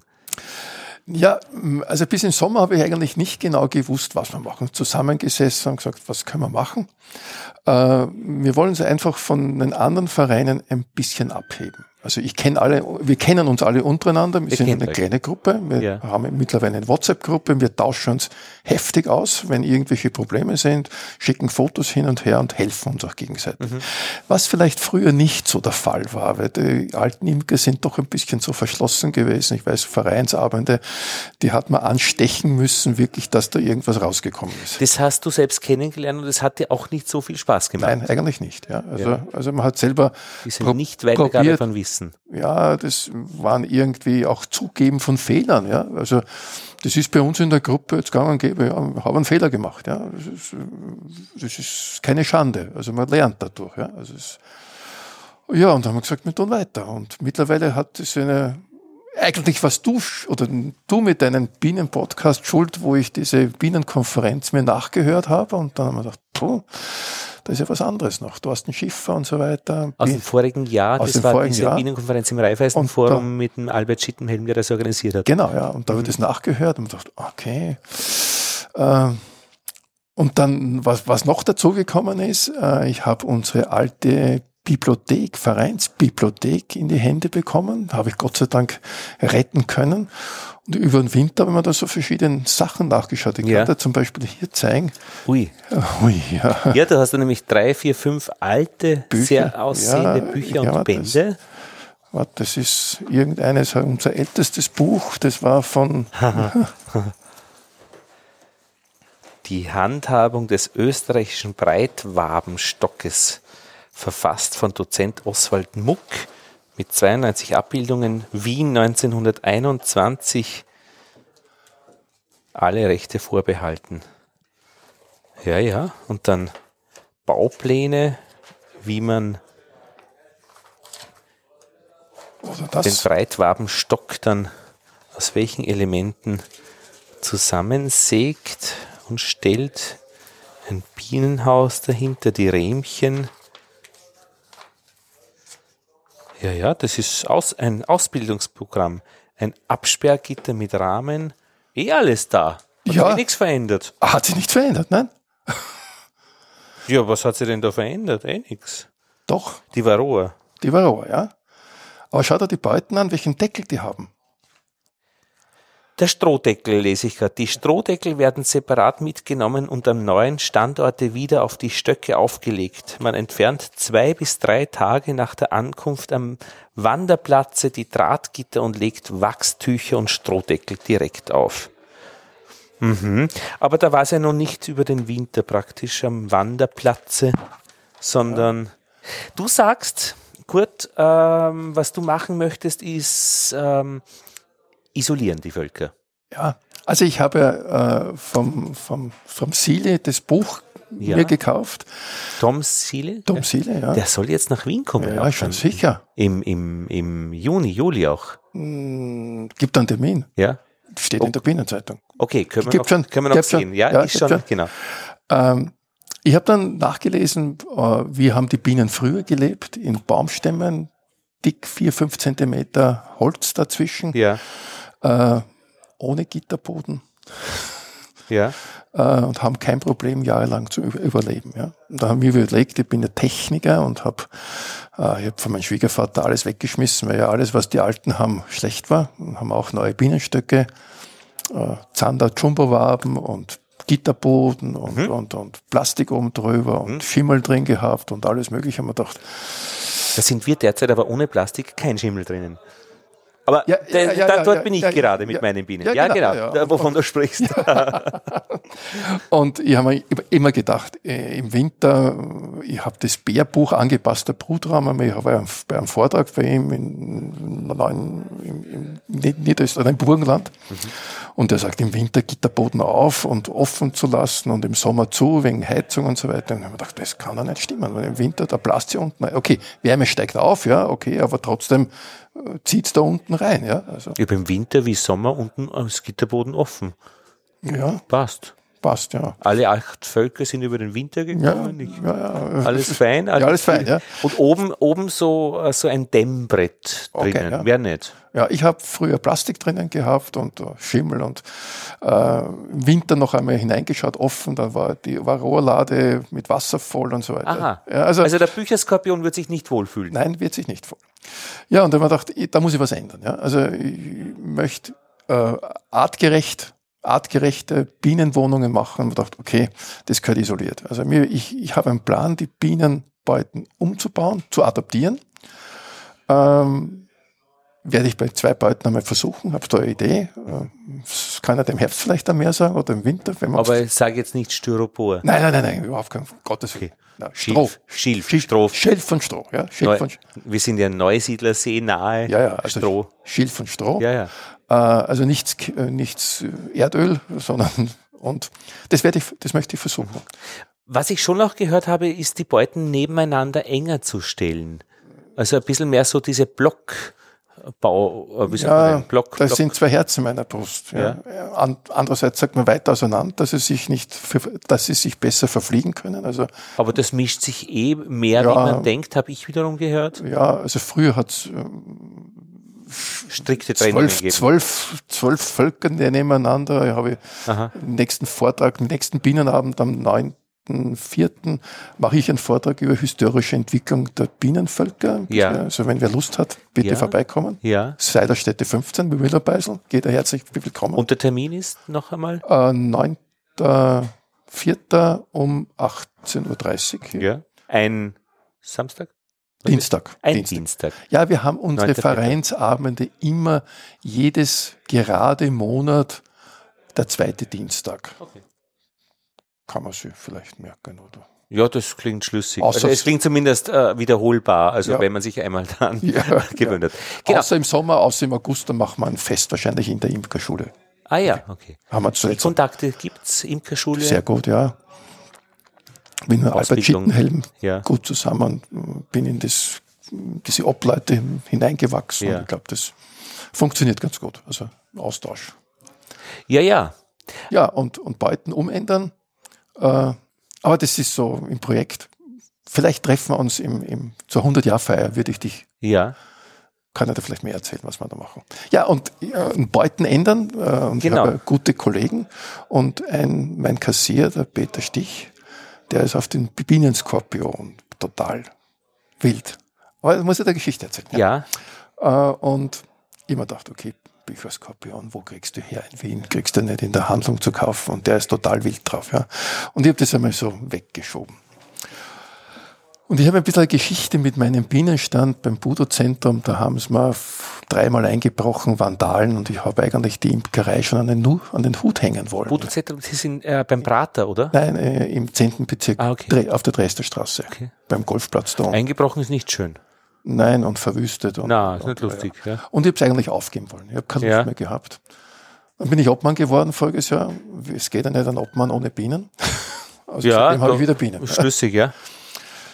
Ähm, ja, und äh, mein, mein, mein Kassier, der unser Kassier, ist total auf, auf, auf Bücherskorpion. Und ich habe mir gedacht, okay, lass ihn reden. Und auf diesen alten Platz, wo ich jetzt nicht mehr bin, aber ich habe den noch, ja, von der Gemeinde Wien, hat sich ein Kollege äh, über drei Ecken oben am Bienenplatz gesagt, ja, du kannst meinen Platz haben, äh, eingemistet. Äh, er ist Pole, hat sich seine Völker aus Polen mitgenommen und wie er gekommen ist, hat er isolierte Beuten gehabt, sag ich, ohne Gitterboden. Sag ich, ah, alt. Da war ich noch in der alten Schiene drinnen. Ja. Und den habe ich vor drei Wochen, vier Wochen getroffen. Ich erzähle ihm die Geschichte über Bücherskorpionen, was ich machen will und er hört zu. Und der ruft mich am Samstag an und sagt, da treffen wir uns morgen äh, am Bienenstand. So, ja, komme. Ja, wir haben uns getroffen. Sagt er, er zeigt mir was. Macht seine Beuten auf und hat in Wien Bücherskorpion drin. Mhm. Und boah. Und das ist ja die, das, der Anzeiger für gutes Beutenklima. Ja, er hat isolierte Beuten und oben Deckel mit Löchern mit Schafwolle drauf gehabt. Mhm. Und neben dem Bücherskorpion war eine Wachsmotte, die vielleicht der Bücherskorpion gerade fressen hat wollen oder nicht. Ja. Und dachte, aha, wahrscheinlich ist der importiert aus Polen. Könnte ich mir vorstellen. Also mh, das hat was. Also dachte, wir müssen unsere, oder ich möchte meine Bienenwohnung artgerechter gestalten in Zukunft. Ja, aber was ist denn das eigentliche Problem, wenn man das nicht, äh, sag jetzt mal mit Schafwolle oder mit Stroh oder oben? Ist es unten? Ist es Zugluft? Ich meine, das Plastik leuchtet ja ein. Plastik ich mach dichtet dicht, ab. ja. Mach. Aber ich habe zum Beispiel kein Plastik oben Okay, aufliegen. gut. Einfach weil das kommt mir komisch vor. Ja, ist, ja, aber das haben alle gemacht ich, jetzt, und habe es auch gemacht. Ja, aber da kann es doch ein Argument geben, warum man das macht. Da kann man feststellen, ob sie brüten. Ich glaube, äh, ob es beschlagen ist oder nicht, ohne dass man reinschaut. Ja, man Das- kann leichter hineinschauen, ja. Ja, aber ich kann ja, um sie weniger zu stören. Ja weil man es eben gleich mitkriegt, oder? Ja, man macht auf und kann reinschauen. Ja, aber wenn Und sie fliegt da keiner entgegen. es fliegt da keine, das ist ein Argument natürlich. Ah, versteht dieses Entgegenfliegen, wenn ich oben den Deckel aufmache? Man kriegt dann durch das transparente Plastik Ja. mit, wie es Und der ausschaut. Deckel klebt nicht an. Weil die, Okay, na gut, aber ich meine, so, kom- so dramatisch ist das nicht. Ich habe ja keins und mein Gott, also mir fliegt auch nichts ja, entgegen. na, ich habe gesagt, das ist weg, habe ich alles weggeschmissen. Ja, ja, Schön gesagt. Aber was sonst? Ich meine, äh, so, pff, Sonst ist es Holz. Ja, aber Also es sind ja, nur Kühlfilm- 25, sind ja nur 25 Millimeter. Ich glaube auch nicht, dass nur die, die Kälte ein Problem ist. Ja, ja. Die Hitze ist auch ein Problem. Und der Taupunkt und äh, Genau. Luftfeuchtigkeit Ja. und wann legt sich Wasser wie wo an. Genau. Und das kriegst du oft ja gar nicht mit Aha, von außen. Ja, genau. Hm. Ja, ich merke es, ich habe es auch schon öfter erwähnt, glaube ich. Äh, ein, ein, eine Beute bei mir steht ein bisschen an der Mauer und das kommt mir ein bisschen klamm vor. Mhm. Und irgendwie fühle ich mich da nicht wohl. Aber bei anderen, bei allen anderen nicht. Da fühl- finde ich es okay. Fühlt sich gut an. Ja, na, Aber die eine kommt mir eben immer ein bisschen so klamm vor. Da denke ich mir, irgendwas, irgendwas ist da nicht. Aber sie ist ja die gleiche wie die anderen. ja, also Aber es steht nur vielleicht ein bisschen näher an der Mauer, wer weiß Ja. und so weiter. Aha, gut, also ein Projekt von dir. ein Projekt, ja. Jetzt wäre mir schon interessiert, äh, Kurt, finde ich, ein bisschen von deiner Herkunft, Hintergrund, aus welcher Ecke des Lebens kommst du? Ha. Du bist einmal Wiener, Ich bin Wiener, ja. richtig geborener Wiener. Ich meine, Wien ist ja niemand in Wien, richtiger Wiener. Bin in Wien geboren, bin ein waschechter Wiener, ja. Eltern auch waschechte Wiener, Echt, echt, ja, alle total, ja, waschecht. soweit man zurückschauen Die kann, Mu immer von der. Großmutter, die heißt zwar Novak, also dürfte irgendwo aus dem Tschechischen sein. Doch, ein bisschen, dann ist alles in Ordnung. Ja, jawohl, dann. Okay, ja. Aber Wiener. Wiener, ja. Welcher Bezirk? So Ja, ungefähr? groß geworden in Atzgersdorf und Mauer und Aha. dann 13, 13. oder ist das? 23. 23. Okay, Drei- ah, 23. 23. Kindheit noch an der Leasing verbracht mit Ah, ja.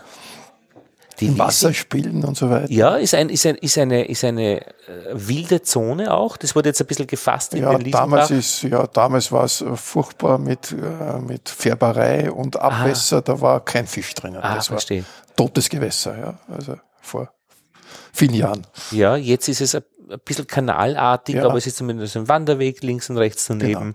Und es ist der Liesingbach und man hat den Eindruck, äh, als Kind kann man da schon auch, also je weiter man da nach Mauer kommt, gibt es schon ein paar so Gegenden, wo man spielen kann. Ja, es ist auch bei Oberlag ist er zurückgebaut und, Ja, genau. mit, mit Fischen drinnen und so weiter. Aber es ist noch ziemlich kanalig. Also je weiter man Richtung Ja, das, heißt, kommt. ist ein Hochwasserschutz ist das. Aha. Ich vor, warte mal, 25 Jahren ungefähr habe ich das wirklich, das Becken, hast du es im Kopf, ganz tief, randvoll bis oben gewesen. Aha. Wann sch- wirklich viel Regen ist, dann Ja. steigt er wirklich schnell an. Und das kommt so vom, vom, von Oberla, vom Berg runter, vom Laerberg runter. Na, vom Westen Breitenfurt und so weiter. Vom, das kommt ja von Breitenfurt. Ah, von dort oben rein. Ja. Und, ah, verstehe. Ja gut, das Wienerwald. ist jetzt das ist Wiederwald, ja, ja. Ja, da, da bist Ja. du Da aufgewachsen. bin ich aufgewachsen, ja. Und HTL, HTL. das ja. war jetzt ein großer Sprung schon, oder wie? Ja, Gymnasium, dann HTL, Kraftfahrzeugbau, Maschinenbau. Mhm. Am DGM in Wien, in der Währingerstraße, noch im alten DGM. Der letzte, glaube ich, Jahrgang, der im alten DGM maturiert hat. Aha. Immer Sinn für, ähm, äh, sage ich mal, eine gu- gute Pause zwischendurch, äh, wo man nicht an der Schule ist, aber, Ja. aber an der Schule sein sollte. Ja, ja, habe ich da zuerst erzählt. Billard spielen und so weiter. Ja, und, und, Im und. Gibt's ein paar. Geschichten, ja. Ja. Gibt's ein paar Geschichten. Naja, aber sozial muss auch irgendwie Ja, ja. so sein, ja. Immer ein Bier zum Mittag in der Mittagspause getrunken. Ja, Ja, ja. Oder mehrere. aber die Ausbildung zum äh, Maschinenbauer. Kraftfahrzeugbau. Kraft. Ich war ein, bin ein Autonarr. Ja, Ja, also. aber muss ist es eine Maschine? Gut. Da ist eine eigene Fachrichtung Ah, gewesen. okay. Kfz, Motoren und Maschinenbau. Ja. Was lernt man da? Getriebe? Getriebe, Motoren. Also die ersten drei Jahre, Schweißen? die ersten drei Jahre sind gleich, ja, Ja. mit Maschinenbau und ab der dritten geht's dann los mit Motoren zerlegen und, und, und Fahrwerk und so weiter. Und, Fahrrad interessiert dich nicht. Zu wenig Zeug ja, drin. oh ja. Schon noch. Oh ja, ja. Okay. Fahr selber auch, ja. fitnessmäßig, fitnessmäßig. Ja, ja. Ja. Ja, und warum die Bienen, das kann ich da auch erzählen. Mir waren Vater ist väterlicherseits kommt sein, mein Vater war ein uneheliches Kind und sein, Gro und sein Vater war im Enstal. Der war Senner und Jäger im Enstal. Wie Das uneheliche Kind, ist es jetzt wichtig oder Weiß ich ist nicht, es ne. nur, nur ja, schon, weil ich, weiß was, oder erkl- erklärt das irgendwas? ja, weil er ist bei seiner Mutter groß geworden und den Vater hat er erst nach dem Krieg wieder kennengelernt. Ach Ja. so, also ist schon Weil er nach ja. dem Zweiten Weltkrieg, der war in Paris äh, in Gefangenschaft und dann ist er zurück und ist nicht nach Wien, weil hier die Russen waren und er ist in die Steiermark zu seinem Vater, weil dort die Amis waren. Aha. Und da hat er sich wohler gefühlt und war über ein Jahr oder länger in der Steiermark. Ja. Und dadurch sind wir immer in den Ferien und zu Ostern und zu Weihnachten immer in die Steiermark auf Urlaub gefahren. ins Enstal, vis-à-vis vom Grimming. Zum Vater, der ein uneheliches Kind war. Großvater, Der Großvater. Großvater. Zum Großvater, ja. Zum Großvater. Okay. Ja, alles klar. ja. In, hinein in den Wald und In in, den die Wald, ja, ganze Schwammerl Kunst suchen des, Und der hat mich auf seinem Bauernhof, hat ein Bienenhaus gehabt. Aha. Und da hat er mich mitgenommen. Und Ja. da hat er mir das gezeigt. Da war ich, glaube ich, vier, fünf Jahre alt. Da, da hat es gut gerochen. Ja, interessant. Äh, soviel ich mich erinnern kann, muss das Hinterbehandler gewesen sein mit Gasscheibe hinten. Und Ja, da so wie die Schweizer, die Schweizer Bienenhütte. Genau. Äh. Habe ich reingeschaut und war ganz interessant. Habe natürlich Angst gehabt vor Bienenstichen auch. Also ich Zu habe Recht. schon meinen Respekt gehabt, habe ich schon Abstand gehabt. Aber hinter der Gasscheibe hat mich das interessiert. Ja, und das Riechen, das kann man gut vorstellen, dass es. Das habe ich heute noch in der Nase. Ja, das glaube ich, ja. Und eine Geschichte, die er auch im Kopf hat, hat er mir immer erzählt. Da sind wir gesessen und hat gesagt, schau mal am Abend, wenn die lang fliegen, dann wird's morgen das Wetter schlecht. Wenn sie kurz fliegen, dann wird's morgen schön. Das hat immer gepasst. Die spüren das Wetter. Ja, aber Moment mal, ich hätte mir das umgekehrt gedacht, wenn sie kurz fliegen, dann wissen die, morgen wird schon äh, schlecht. Nein, dann Äh, wird's kehren schön. wir besser um. Nein, da wird's morgen Ja, schön. aber warum soll das sein? Na, wenn Wissen sie länger fliegen, müssen sie länger Nahrung sammeln. Und dann, weil es am nächsten Tag nichts gibt. Richtig. Ach so. So hat er mir das erklärt. Ja, naja, wenn es Also, und hat es gestimmt, oder hat wie? gestimmt, ja. Das hat meistens gestimmt. Ah. Ist- In meiner Erinnerung hat das gepasst. Na, ich kenne noch eine andere Geschichte, wobei das ist ein bisschen, ich musste mal äh, am, am Land bei einem Bauernhof warten, da hat mir der Sohn einer Bäuerin einen Schraubenschlüssel gebracht und man steht mit der Bäuerin, so eine ältere Frau, an der Tür und wie man halt so redet, ähm, es war schönes Wetter und die Kondensstreifen kreuz und quer am Himmel, weil in, in der Nähe von Passau äh, war das und, und da fliegen wirklich viele Flugzeuge. Und ich sage halt, mein Gott, na geil, heute fliegen's wieder. Und sagt sie, ja, wie es schön ist. Und das heißt jetzt für die, die es nicht verstehen vom Dialekt her, also heute fliegen wieder viele Flugzeuge und sie sagt, ja, weil es schön ist. Sobald es schön ist, fliegen viele Flugzeuge. Nur, ich meine, sie hat ja recht. Äh, also, nein, sie hat nicht recht. Wenn Wolken sind, sieht man das natürlich nicht. Die, die fliegen immer, ja. Aber sie hat das von den Bienen. Gemeint. Also, na, nicht gemeint, sie hat das übertragen auf die Flugzeuge. Das heißt, äh, die Bienen fliegen ja tatsächlich nur dann, wann schönes Wetter ist und die Flugzeuge Fliegen immer. ähnlich. Ja. Wenn, und ich natürlich sage, fliege immer und sie hat eben möglicherweise eben auch wirklich geglaubt, dass die nur bei schönem Wetter fliegen. Und darüber habe ich schon viel und lange nachgedacht. Okay. Was das über das naturwissenschaftliche Verständnis ist, nicht? Ich meine, sie hat ja recht von ihrer Sicht aus. Also von den Bienen, das auf eine Wolkendecke, wo es keine Flugzeuge der, äh, siehst und so weiter. Also, ja, so. Na gut. Ja, das war mal der erste Einstieg. Das hat mich nicht losgelassen. Und dann war mein Schwiegervater, der hat in der Pension, nachdem er jahrelang Brieftauben gezüchtet hat, Brieftauben. ja, Wer braucht einen Brief? Da im Krieg, oder? Nein, das es ist war ja Hobby- kein Krieg ist mehr. ein Hobby gewesen. Es ist ja, Ach es ist so. ja Meisterschaften sind da geflogen worden. Quer über den Kontinent oder wie weit fliegen? die? Na, die, die sind so, da hat so Wegen gegeben, der hat seine Bienen gezüchtet. Ach, die- also nicht, nicht die, die Tauben Die gezüchtet. Tauben gezüchtet, aber die Wegen kenne ich, ja, mit so den Klappen und so. ja, ja, die sind dann bis Amsterdam gefahren oder sonst irgendwo. Und dort Dann haben alle sie, Klappen auf und tschack, Ja. fliegen alle raus. Und genau, alle fliegen raus und da hat er gewartet, hat er mir erzählt, bei seinem äh, Taubenstand und wann die erste gekommen ist, die haben ja ein, ein Röhrchen Ja. mit einem Zettel und das hat er dann in eine Stempeluhr hineingegeben und dann ist dann, ist dann zusammengefasst worden, wer die schnellste Taube hat. Ja. Wettbewerbe. Und sind da immer alle Tauben gekommen oder nur drei Prozent der Rest? Na, relativ viele kommen da. Schon. Ja, ja. Und dann hat er zum Bienenzüchten angefangen. Du, Entschuldige, ich muss ja noch da bleiben. Äh, weißt, wei, weißt du das? Fliegt die nur einmal in ihrem Leben und dann ist sie fertig, so Nein, eine. Taube? Oder fliegt die ständig? Die kannst Fliegt immer. Ich glaube, die fliegt ständig, sonst du mehrmals. Mhm.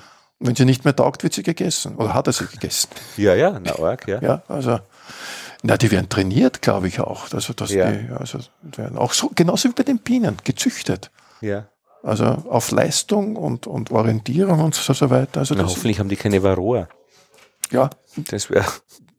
Weiß man da nicht. bin ich jetzt weit weg. Also, Ja. kann ich da, Mhm. muss dann einen anderen Podcast. Aber da bist du ein bisschen äh, äh, eingestiegen, auch in dieses, also da, kennengelernt, dass es sowas gibt. Ja, ja. Also nämlich eine Haltung, das ist eine Haltungsfrage, also eine nicht Haltung von der vom moralischen, sondern wie hält man Brieftauben, das ist ja eigenes Eier und so weiter Ja. und wer wer wer wird mit wem gezüchtet und so Ja. Selektion. Mhm. Ah, spannend. Okay. Gibt's heute auch noch, glaube ich. Also wird wenig. nicht. Habe schon lang niemand irgendwie davon reden gehört. Ja. Also ich habe noch nie jemanden darüber reden gehört, aber bitte. ja, aha, verstehe. Und wie ist die Geschichte weitergegangen? Ja, und der hat Bienen gezüchtet und hat dann mich gebeten, hat hin und wieder ihm zu helfen, zum Ja. Durchschauen. Hat mich auch interessiert, ja.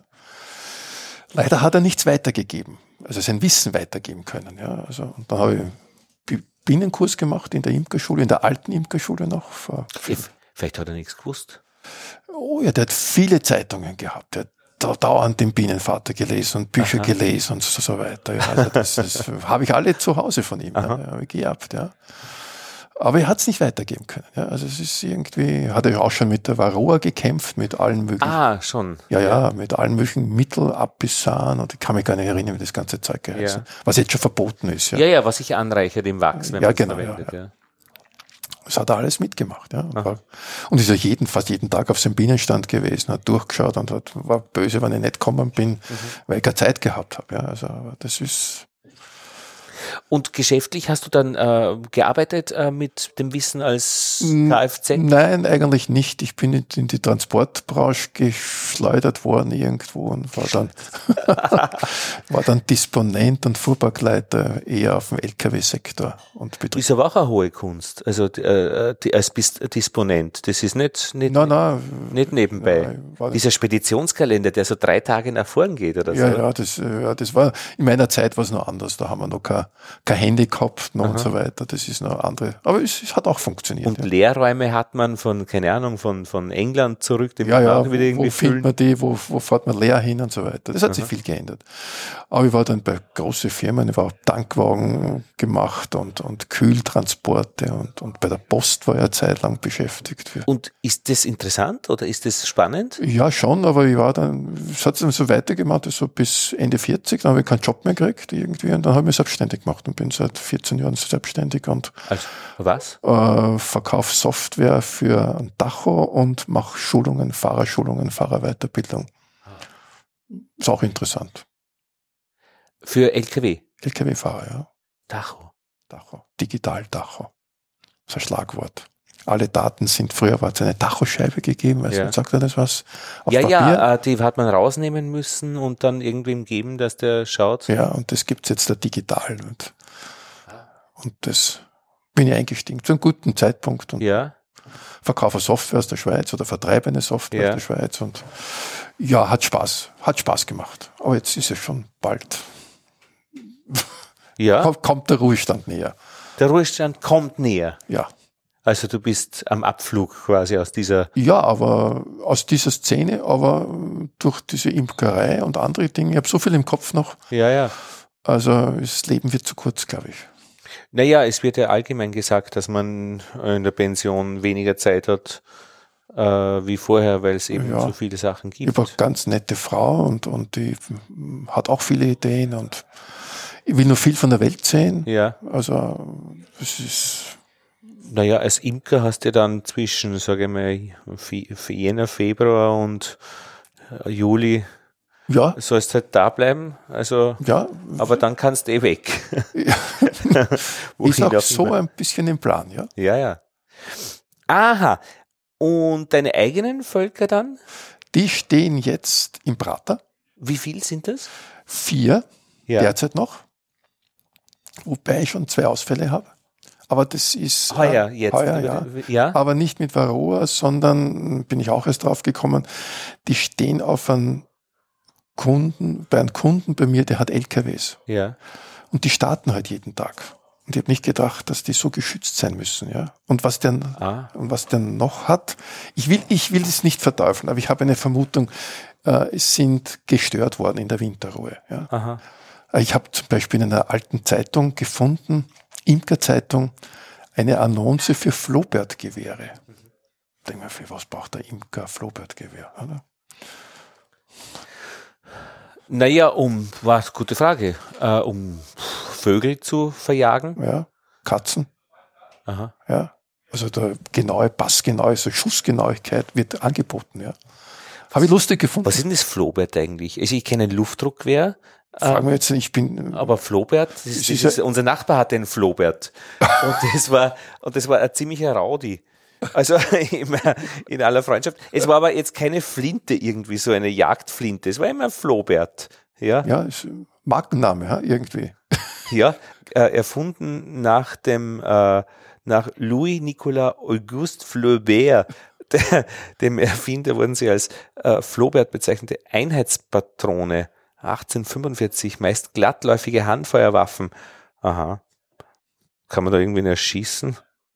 Jesus, jagdliche Bedeutung nicht in der direkten Verwendung. Na, die haben dann immer nur schießen gelernt mit dem Flaubert-Gewehr, sowas.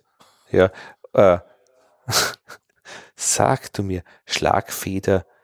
Äh, zudem können auch mit älteren Flohbert-Gewehren Tiere, aber auch Menschen getötet oder erheblich verletzt werden. Aber da steht, es waren vor allem Gesichts- und Augenverletzungen des Schießenden. Gottes Willen. Na gut. Aha. Äh, naja, diese Starten, wo habe ich das jetzt gerade wieder gehört? Dieses Vibrieren, Ja. das mögen sie nicht. Da, das geht schief. Wo war das Vi- Vibrieren? Vibrieren. Na, weiß ich jetzt nicht genau, aber das ist, ist Ja, ein guter Hinweis. Es ja. war mir äh, unerklärlich, ich habe dann nachgeschaut, es sind alle vor dem Flugloch gelegen. Ja, die sind einfach runtergefallen und können nicht mehr hochsteigen dann. Okay. Ja, Weiß wieder was nicht. gelernt. Wieder was gelernt. Also ich hatte vor drei Jahren, glaube ich, äh, ziemliche Winterausfälle, aber das war Varroa wahrscheinlich. Also das war typisch, also wenn das Volk so verschwindet und einfach, da hat was mit den Winterbienen nicht funktioniert. Ich habe alles gemacht, was man machen soll, aber trotzdem war irgendwie, Ja, sie waren eben zu Weihnachten noch bei der Winterbehandlung, waren sie alle da waren sie alle da. und dann plötzlich alle vom Flugloch, also ge gelegen ihnen. Ja. Und wir haben jetzt ähm, Mitte März, das heißt, du warst schon bei deinen Bienen, ja. Ähm, sind schon festgeflogen, weil es schon sehr warm schon war, festgeflogen. 18, 20 Ja, Grad. glaub ich. 25 Grad. 25 in Ja. Wien, Wahnsinn, ja. Ja. Fliegen Ah. schon, bringen schon Pollen und so. Pollen schon, ja. Ja. Aber es ist jetzt noch nicht so viel los in der Natur. Obwohl jetzt wird's, jetzt wird's. Jetzt wird's. Ja. Goldregen kommt jetzt schon oder so weiter. Oder die Forsythia, wie es heißt. Ich habe einen ersten Löwenzahn heute gesehen Okay. auf der Donauinsel Also äh, jetzt wird's. Jetzt. und relativ schnell. Also in Ja. den nächsten ein, zwei, drei, vier Wochen, ja, drei Wochen geht's los. Geht's sicher los. Gott ja. sei Dank. Ja, ja, es hat sich ein bisschen äh, gezögert jetzt. Genau. Also das heißt, deine Pläne für, um zu unserem Korrespondentenaspekt unseres Gesprächs zu kommen, äh, ist äh, vier Völker aufbauend. Ja, ja, also. Ja, meine Frau verkauft zu viel Honig. Ja, Ja, die ist so rege ja. und die verkauft. Ja, natürlich, wenn man viele Menschen kennt, die Honig, äh, Ja, die jemanden kennen, der Honig hat, wirst du los. Ja. ja, äh, meine Frau ist ja Thailänderin Ja. oder wir sind nicht verheiratet, aber sie ist Thailänderin Ja. und die hat eine Community und die sind auf, auf Honig ganz wild. Ja. Ja, also das, die, die kennen das nicht so richtig. Ja. Also ich war heuer in Thailand auch, habe einen Honig gekauft. Also muss man aufpassen, der ist gepanscht. Ja, aber ja. Im, im Chiang Mai, im, im, Mhm. dort hat es wirklich guten Honig gegeben, äh, mitgenommen. Kostet fast das gleiche wie bei uns. Und schmeckt? Auch so, gut. Ja. Hätte mitnehmen Äh, können. Ah, Merkst du einen Unterschied? Also würde, würde ja, ja, schmeckt man einen Unterschied. Schmeckt man schon. Sind ja okay. sogar mit Waben drinnen. Hey, hätte ich mitnehmen können. Du hast ja an, bist ja auch ähm, einen Verein für asiatisch-österreichische gefunden. Beziehungen Ja, ja. Äh, ein bisschen geschaut. Das finde ich dann doch sehr interessant, nämlich auch für kulturelle Ja. äh, Unternehmungen jetzt in Österreich, Ja. weil es eine sehr große asiatische Community auch gibt. Ja, ja. Es sind einige hundert. Ja. Und Ganz auch, nette Leute. Ja, das, ich kann mir das wirklich gut vorstellen. Und nämlich auch mit, mit Kindern, die ja dann beide Welten Ja. äh, in sich Mhm. tragen und de facto in Österreich aufgewachsen sind, beziehungsweise ja, so ist es einfach. Und, und Eltern haben aus, aus beiden Ja. Ländern. ja, also ja, ich habe eine Stieftochter, ja.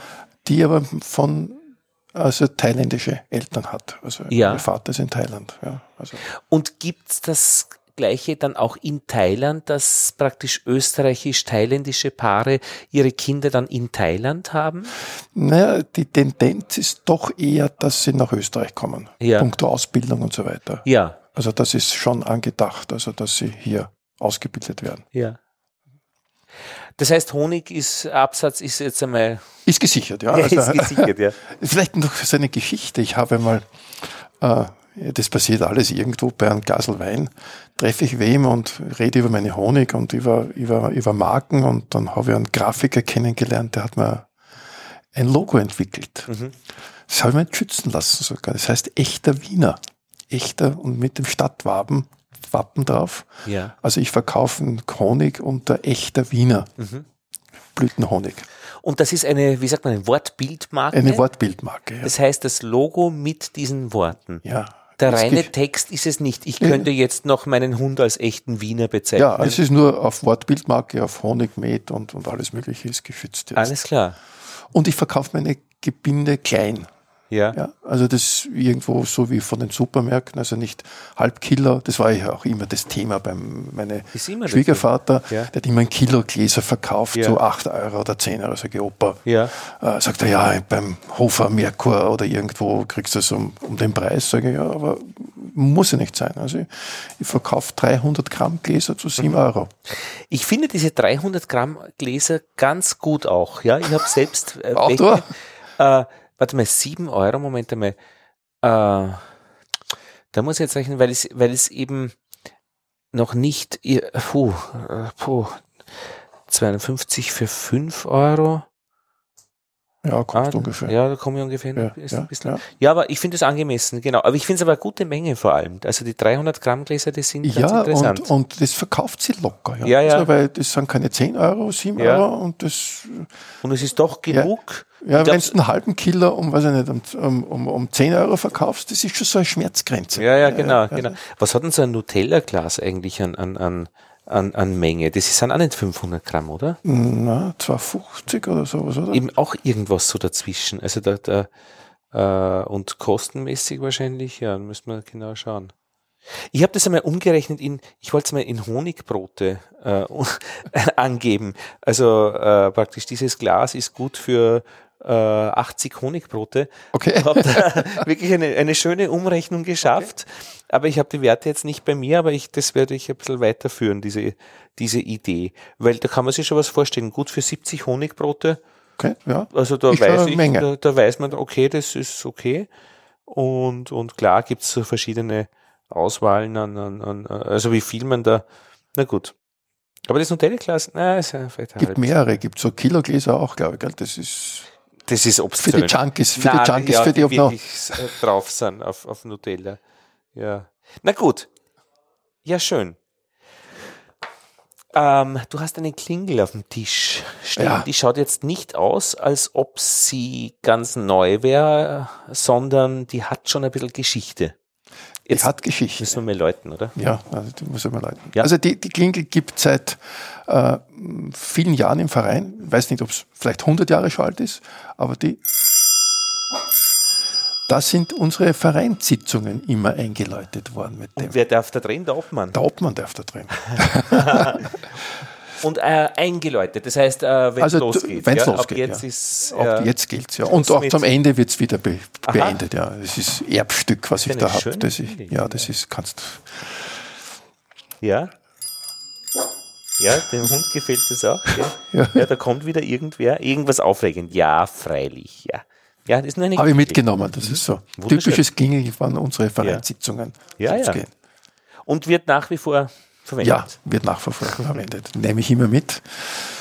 Mittlerweile haben wir ja, versuche ich Vorträge zu machen und, und, und äh, Ideen haben wir schon. Also wir haben ein Vereinsprogramm, gebe ich dann eine Visitenkarte, wo alle Termine drauf sind. Aber wenn man so einen Verein übernimmt, und das hast du ja gemacht, äh, ist es einfach einmal eine Website, äh, die man machen muss, ja.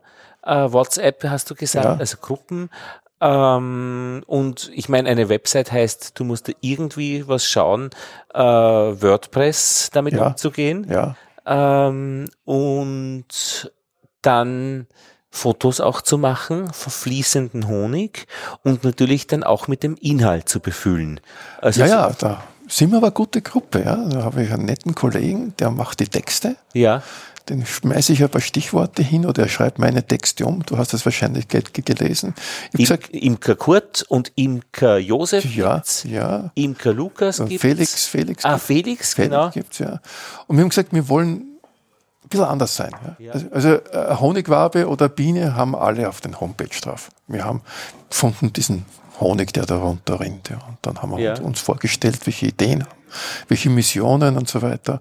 Und das ist so Stück für Stück gewachsen und die Texte sind lustig. Also mein Text gefällt mir, das hat der, Warum? Der, Oder in was? der Peppi Gottschalk so ein bisschen, das trifft mich auch ein bisschen. Meine Bienen fliegen aus dem Prater bis zum Lusthaus, wo früher die Damen herumspaziert sind. Also meine Damen fliegen zum Lusthaus, wo mhm. früher mhm. andere Damen passiert sind. Mhm. Ja, das passt so ein bisschen zu mir. Also. ja, ja, verstehe. Verstehst du? Okay. Ja, die, das, das flanierende Element ja. am, an der Arbeit. Mhm. Ja. Naja. Also wir wollen ein bisschen uns abheben von anderen Vereinen. Äh, wir haben keinen eigenen Stand, keinen eigenen Bienenstand, da sind wir zu klein. Ja. Wir helfen aber jederzeit gerne, unterstützen und wollen halt ein bisschen, ja, äh, anders sein. Und, und wir sind auch verschrien geworden. Das habe ich zu dem Westende, muss ich da auch noch was sagen. Varieté. Äh, Nein, da war, da war ein Herrn, ein Oberbaurat Schwarzinger, der war lang Obmann. Und unser Verein hat den Spitznamen Wien Wildwest gehalten, weil der so stark war. Wir haben angeblich über 200 Mitglieder gehabt am Anfang. Hat der äh, so einen Ruf? Ja, ja, gelangt. ja, hat so einen Ruf. Durch harte Arbeit. Ja, durch harte Arbeit. Und der dürfte seine Mitglieder wirklich getrieben haben, ja. Einer unserer Gründungsmitglieder war auch bei der Imker, äh, es hat ja eine Imkerschule, nein, ein Imkermuseum in der Rotunde gegeben. Also um 1925, da war ja Zeugwart oder so irgendwas, habe ich alles in den alten. Mhm. Rotunde, das ist. Äh, Prater. Aha, die Rotundenhalle. Aber was ist die Rotunde? Das ist, ist abgebrannt vor da hat es den berühmten Rotundenbrand ja, gegeben. Ja. Frag mich jetzt nicht, was. Was war das mit Pferden, was oder? Nein, nein, das war eine Ausstellungshalle, eine Aha. riesengroße Ausstellungshalle, so wie das mäßige Gelände. Und das mhm. ist durch ein Feuer, weil das ein Holzbau war, ah. ist abgebrannt und war auch ein Imkermuseum oder mhm. dort. Ich meine, dort gibt's ja auch dann die, die, wie heißt das, Trabrein, Freudenau. Freudenau, ja. Aber auch äh, diese ganzen Pferdeställe, also wenn man da reingeht in dieses Gebiet, da glaubt man, man ist irgendwie 100 Jahre mhm. zurück. Mhm. Äh, sehr rätselhaft ja, auch. Ja. Ja, es war ja Auerwald früher. Ja, ja, genau. Und wenn man dann weiter dann in die Lobau dann äh, kommt, also da gibt's auch wieder dann ja. einige äh, sehr spezielle Gegenden. Ich finde das immer schade, wenn man als Tourist nach Wien kommt, müsste man, ich finde solche Orte eigentlich auch besuchen, weil in der Innenstadt ist so viel los, also da steigt man sich auf die Füße, aber niemand kommt dorthin. Ich war jetzt gerade einmal laufen da in der, durch die Lobau. Na klar geht man auch durch das Öl, äh, durch das, äh, die Ölraffinerie ja. durch, aber dann kommst du wieder in Gegenden, die spektakulär sind, aber da ist kein Tourist, also das wird man nicht finden. Ja, ich fahre dort mit dem Fahrrad auf der Donauinsel. Ja, genau, ja, ja. ja es ist, mhm. wenn es schöner ist. Mhm. Ja, ich schaue immer dann auf den, bei der, bei der, bei der Schleuse, ich bin auch ja? bootaffin ein bisschen. Ja? ja, ist auch so ein Hobby von Hast mir. du selbst ein Boot? Nein, ich habe kein Boot, ich tue Segel. Also ich habe früher ein Boot gehabt. Ja. Ich habe Regatta gesegelt einmal vor vielen Jahren und jetzt noch immer ein, ein zweimal im Jahr, aber schon äh, ans Meer. Ah ja, Regatta segeln äh, mit äh, raushängen aus dem Boot Richtig, und solche ja, Sachen ja, und Wände und so weiter. Gut, das ist ja eigene Geschichte, genau. Ja, das war wie vor, ja, ist schon lang her. Aber auch Meisterschaften, österreichische Meisterschaften, sogar einmal mhm. Europameisterschaft gesegelt. Und, mhm. Aber es war eine schöne Zeit. Jetzt nur mehr Hochsee in verschiedenen Gegenden, wie Adria, Mittelmeer. Ist die Adria Hochsee? Ja, ja. Das ist, Adria ist wunderschön zu sehen. Kroatien, also alles, was so quasi internationales Gewässer ja, ja. ist, ist. Also alles, was Meer ist. Also, also, also schon, ich fahre nur küstennah, also bis mhm. 25 Seemeilen darf ich, habe ich ja, ja. Segelschein. Aber äh, ich habe schon viel gemacht. Also Kroatien ist schön, auch Korsika, Sardinien, liparische Inseln. Großer Kennst- Gott. kennst? Ich habe schon Probleme bei der liturgischen Küste, Okay. also bei der ligurischen. Aber na, wo, wo Die sind? Bayerische Insel ist nördlich von Sizilien. Aha. Liparo, da hat der Bergmann einen Film mit der, mit der Ding gedreht und tätige Vulkane und da kommt heißes Wasser aus dem Meerboden raus. Und Org. Ich bin immer ganz gerne nach Dubrovnik gefahren, äh, als Wunderschön. Student. Wunderschön. Und da gibt's auch so vorgelagerte Inseln. Da gibt's irgendeinen Kaiser Maximilian, der dort, glaube ich, inhaftiert war oder gelebt hat, keine Ahnung. Und die Zikaden, die da zirpen und, und also das ist schon eine sehr äh, dies- äh, dieses azurblaue Wasser und Kroatien, also Ja. das ist sehr Also vom Segeln ist, ist Kroatien ein tolles Ja. Gebiet. Also ich kann es mittlerweile sagen, ich war zweimal Karibik, Mhm. äh, Seychellen, Katar, ist alles schön, ja, aber Kroatien ist toll. Gut zu essen, gute Lokale. Mhm. ja Mixed Grill. Das wird schon, das ist schon sehr gut. Ja, könnt, könnte da gutes Lokal sagen, aber da müssen wir hinsegeln. Na, ist ja eine eigene Szene auch, oder? Diese Ja, Segel, ja. Segel-Community. Also das ist ja auch nicht. Und ich finde das schon auch ganz faszinierend eben, dass es durchaus auch, ich meine, in den Imkervereinen wird sicher auch eine, wenn es in Wien so viele gibt auch, äh, eine Aufteilung auch geben, wer eher sich zugehörig fühlt einer bestimmten Richtung. Ich meine, dann diese Verflechtungen mit Imkerschule, das Ja. wiederum so ein Zentrum ist, so eine Äh, Drehscheibe. Ein Thema, was wir auch gesagt haben, äh, wir sind früher, oder das ist mein Empfinden, nur in unseren eigenen Verein gegangen. Ja? Es war Ja. fast verböhnt, in einen anderen Verein hineinzugehen. Und wir wollen sagen, wir wollen jetzt uns vernetzen. Ich habe schon gute Kontakte Ja. zu anderen Vereinen. Wir treffen uns woanders. Ich gehe auch in andere Vereine hin und schaue mir das dort an, wie es dort so abläuft. Also einfach äh, ist Networken. Ich meine, vielleicht ist das ja das Neue. Also an, an der, Ja. am Verein 4.0 oder keine Ahnung, 2.0, wo, wo immer wir sind. Ich habe gerade eine Radiosendung gemacht über den Siedlerverband, äh, den österreichischen Siedlerverband, weil das kriegt man mit, wenn man am Land wohnt, bei uns in Oberösterreich, da gibt es einen Siedlerverein eben am Ort und die sorgen immer dafür, dass es blühende Balkons gibt und da gibt es Wettbewerbe. Und ich habe auch mit einer, mit, mit Katja Hintersteiner gesprochen, die Ökologin ist in Linz, von der Linzer Biene. Und sie hat ihm erzählt, dass sie auch Vorträge macht für die Siedlervereine und sie hat sie beschrieben als sehr interessiert an moderner Art der Gartenhaltung, wie man Bienen schützt. Und dann habe ich mir ein bisschen auf die Spur gemacht und habe äh, eben auch mit dem Helmut Löschel, der ist Präsident vom Siedlerverband, gesprochen, habe ihn in Linz getroffen und ähm, war vom, von Abstand her habe ich nicht gewusst, wie das, wie man das politisch einordnen soll. Ich habe einfach nichts gewusst. Äh, ich, hätte nicht sagen können, ist es jetzt eher vielleicht, also in Österreich sind alle Vereine oder Verbände irgendwo angesiedelt. Ist es eher links? Ist es eher rechts? Ist es äh, und dann habe ich aber gelernt, und das war auch hochinteressant, dass dieser Imkerverband in Österreich gegründet wurde 1921 nach dem Krieg in Wien, als eben diese Armut so groß war, wo dann äh, Wien ist gewachsen 1870 bis eben äh, 1920 von 800.000 auf zwei Millionen. Äh, die Leute haben an den Stadträndern gehaust oder waren in Mietskasernen untergebracht. Es hat Bettgeher gegeben, die Krätze hat es gegeben, Tuberkulose, Wiener Krankheit genannt und dann ist eben 1919 die Sozialdemokratische Partei ähm, absolute Mehrheit bei der Wahl äh, in Wien geworden und die haben als erstes eine Magistratsabteilung für Siedlungsfragen, dass man eben diesen Wildwuchs an entstehenden Siedlungen, die da auch gebaut wurden, äh, irgendwie in geordnete Bahnen kriegt und dann sind auch diese Sozialbauten entstanden. Die gibt's auch heute noch, G7, solche Organisationen und dann wurden Baumaterialien auch verkauft, äh, äh, günstiger verkauft und Versicherungen, auch das macht heute der Siedlerverband. Ähm, es war einfach ähm, eine, eine, eine politische Geschichte, äh, die alle diese, diese verschiedenen Gruppen unter ein Dach gekriegt hat. Und da gehört auch dazu Margarete Schütte-Lichowski, glaube ich, ist der richtige Name, oder ich hoffe, dass er richtig ist. Adolf Loos, also die Erfinder der Frankfurter Küche hat sie gemacht. Und äh, also um den Frauen in der Küche die, die Arbeit zu erleichtern. Und ja, ich habe das spannend gefunden. Und der Helmut Löschler hat aber dann eben erzählt, dass heute das eigentlich von seiner Sicht aus nicht mehr sehr politisch ist. Es mag vielleicht der Hintergrund sein, aber es ist, er sagt, es sind alle dabei, die irgendwie Siedler sind.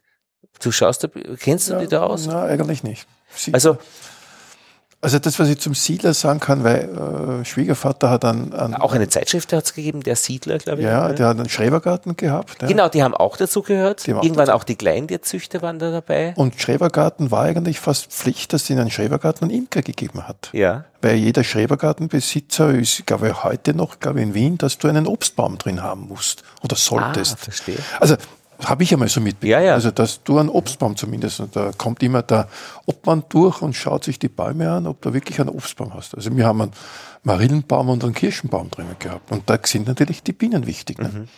Und das ist auch gefördert. Also, Schwiegervater hat in seinem mhm. Schrebergarten Bienenstöcke mhm. gehabt.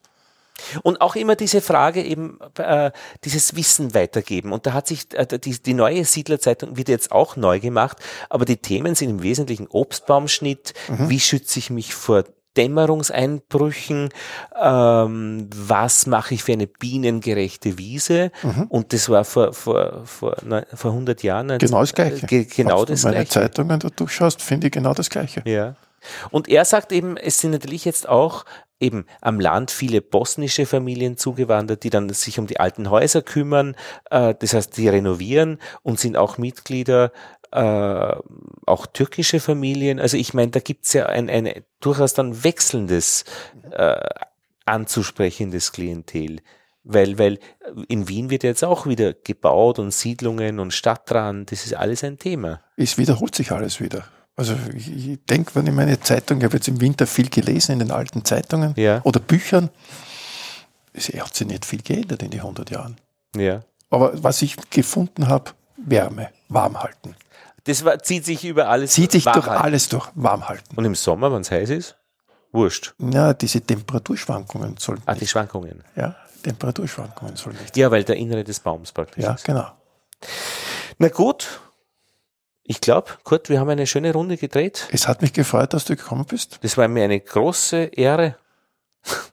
ja. Es war so Im, spontan irgendwann. Im Müllerbeisel uns zu treffen, genau. Der Hund hat, meiner hat zweimal gebellt, wenn wir die Glocke einmal probieren wir es nochmal. Jetzt kennt das. Jetzt, jetzt kennt das, gell? Ja.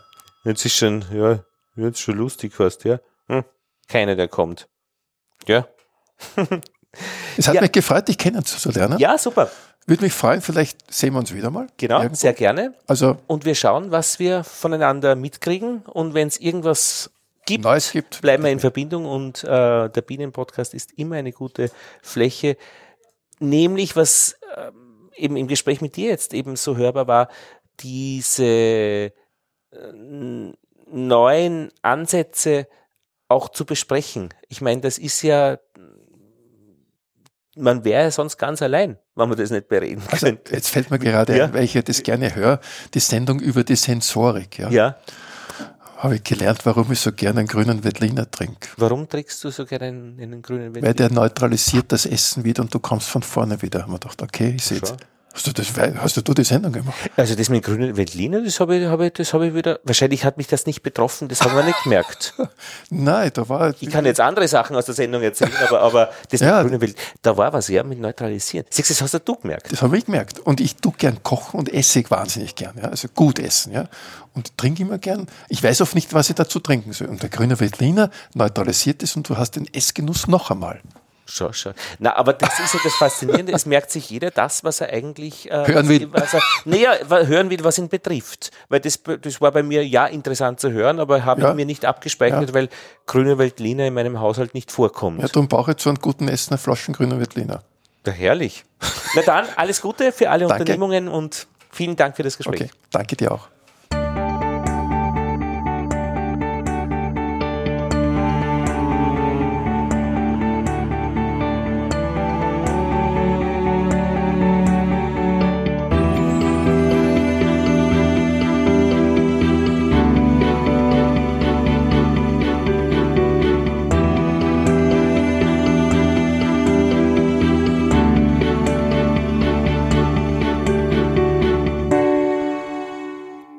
Ja, danke Kurt für diesen Einblick in die Imkerszene diesmal in Wien und danke auch an Irene Mittermann vom AKH Wien, von der Med-Uni Wien.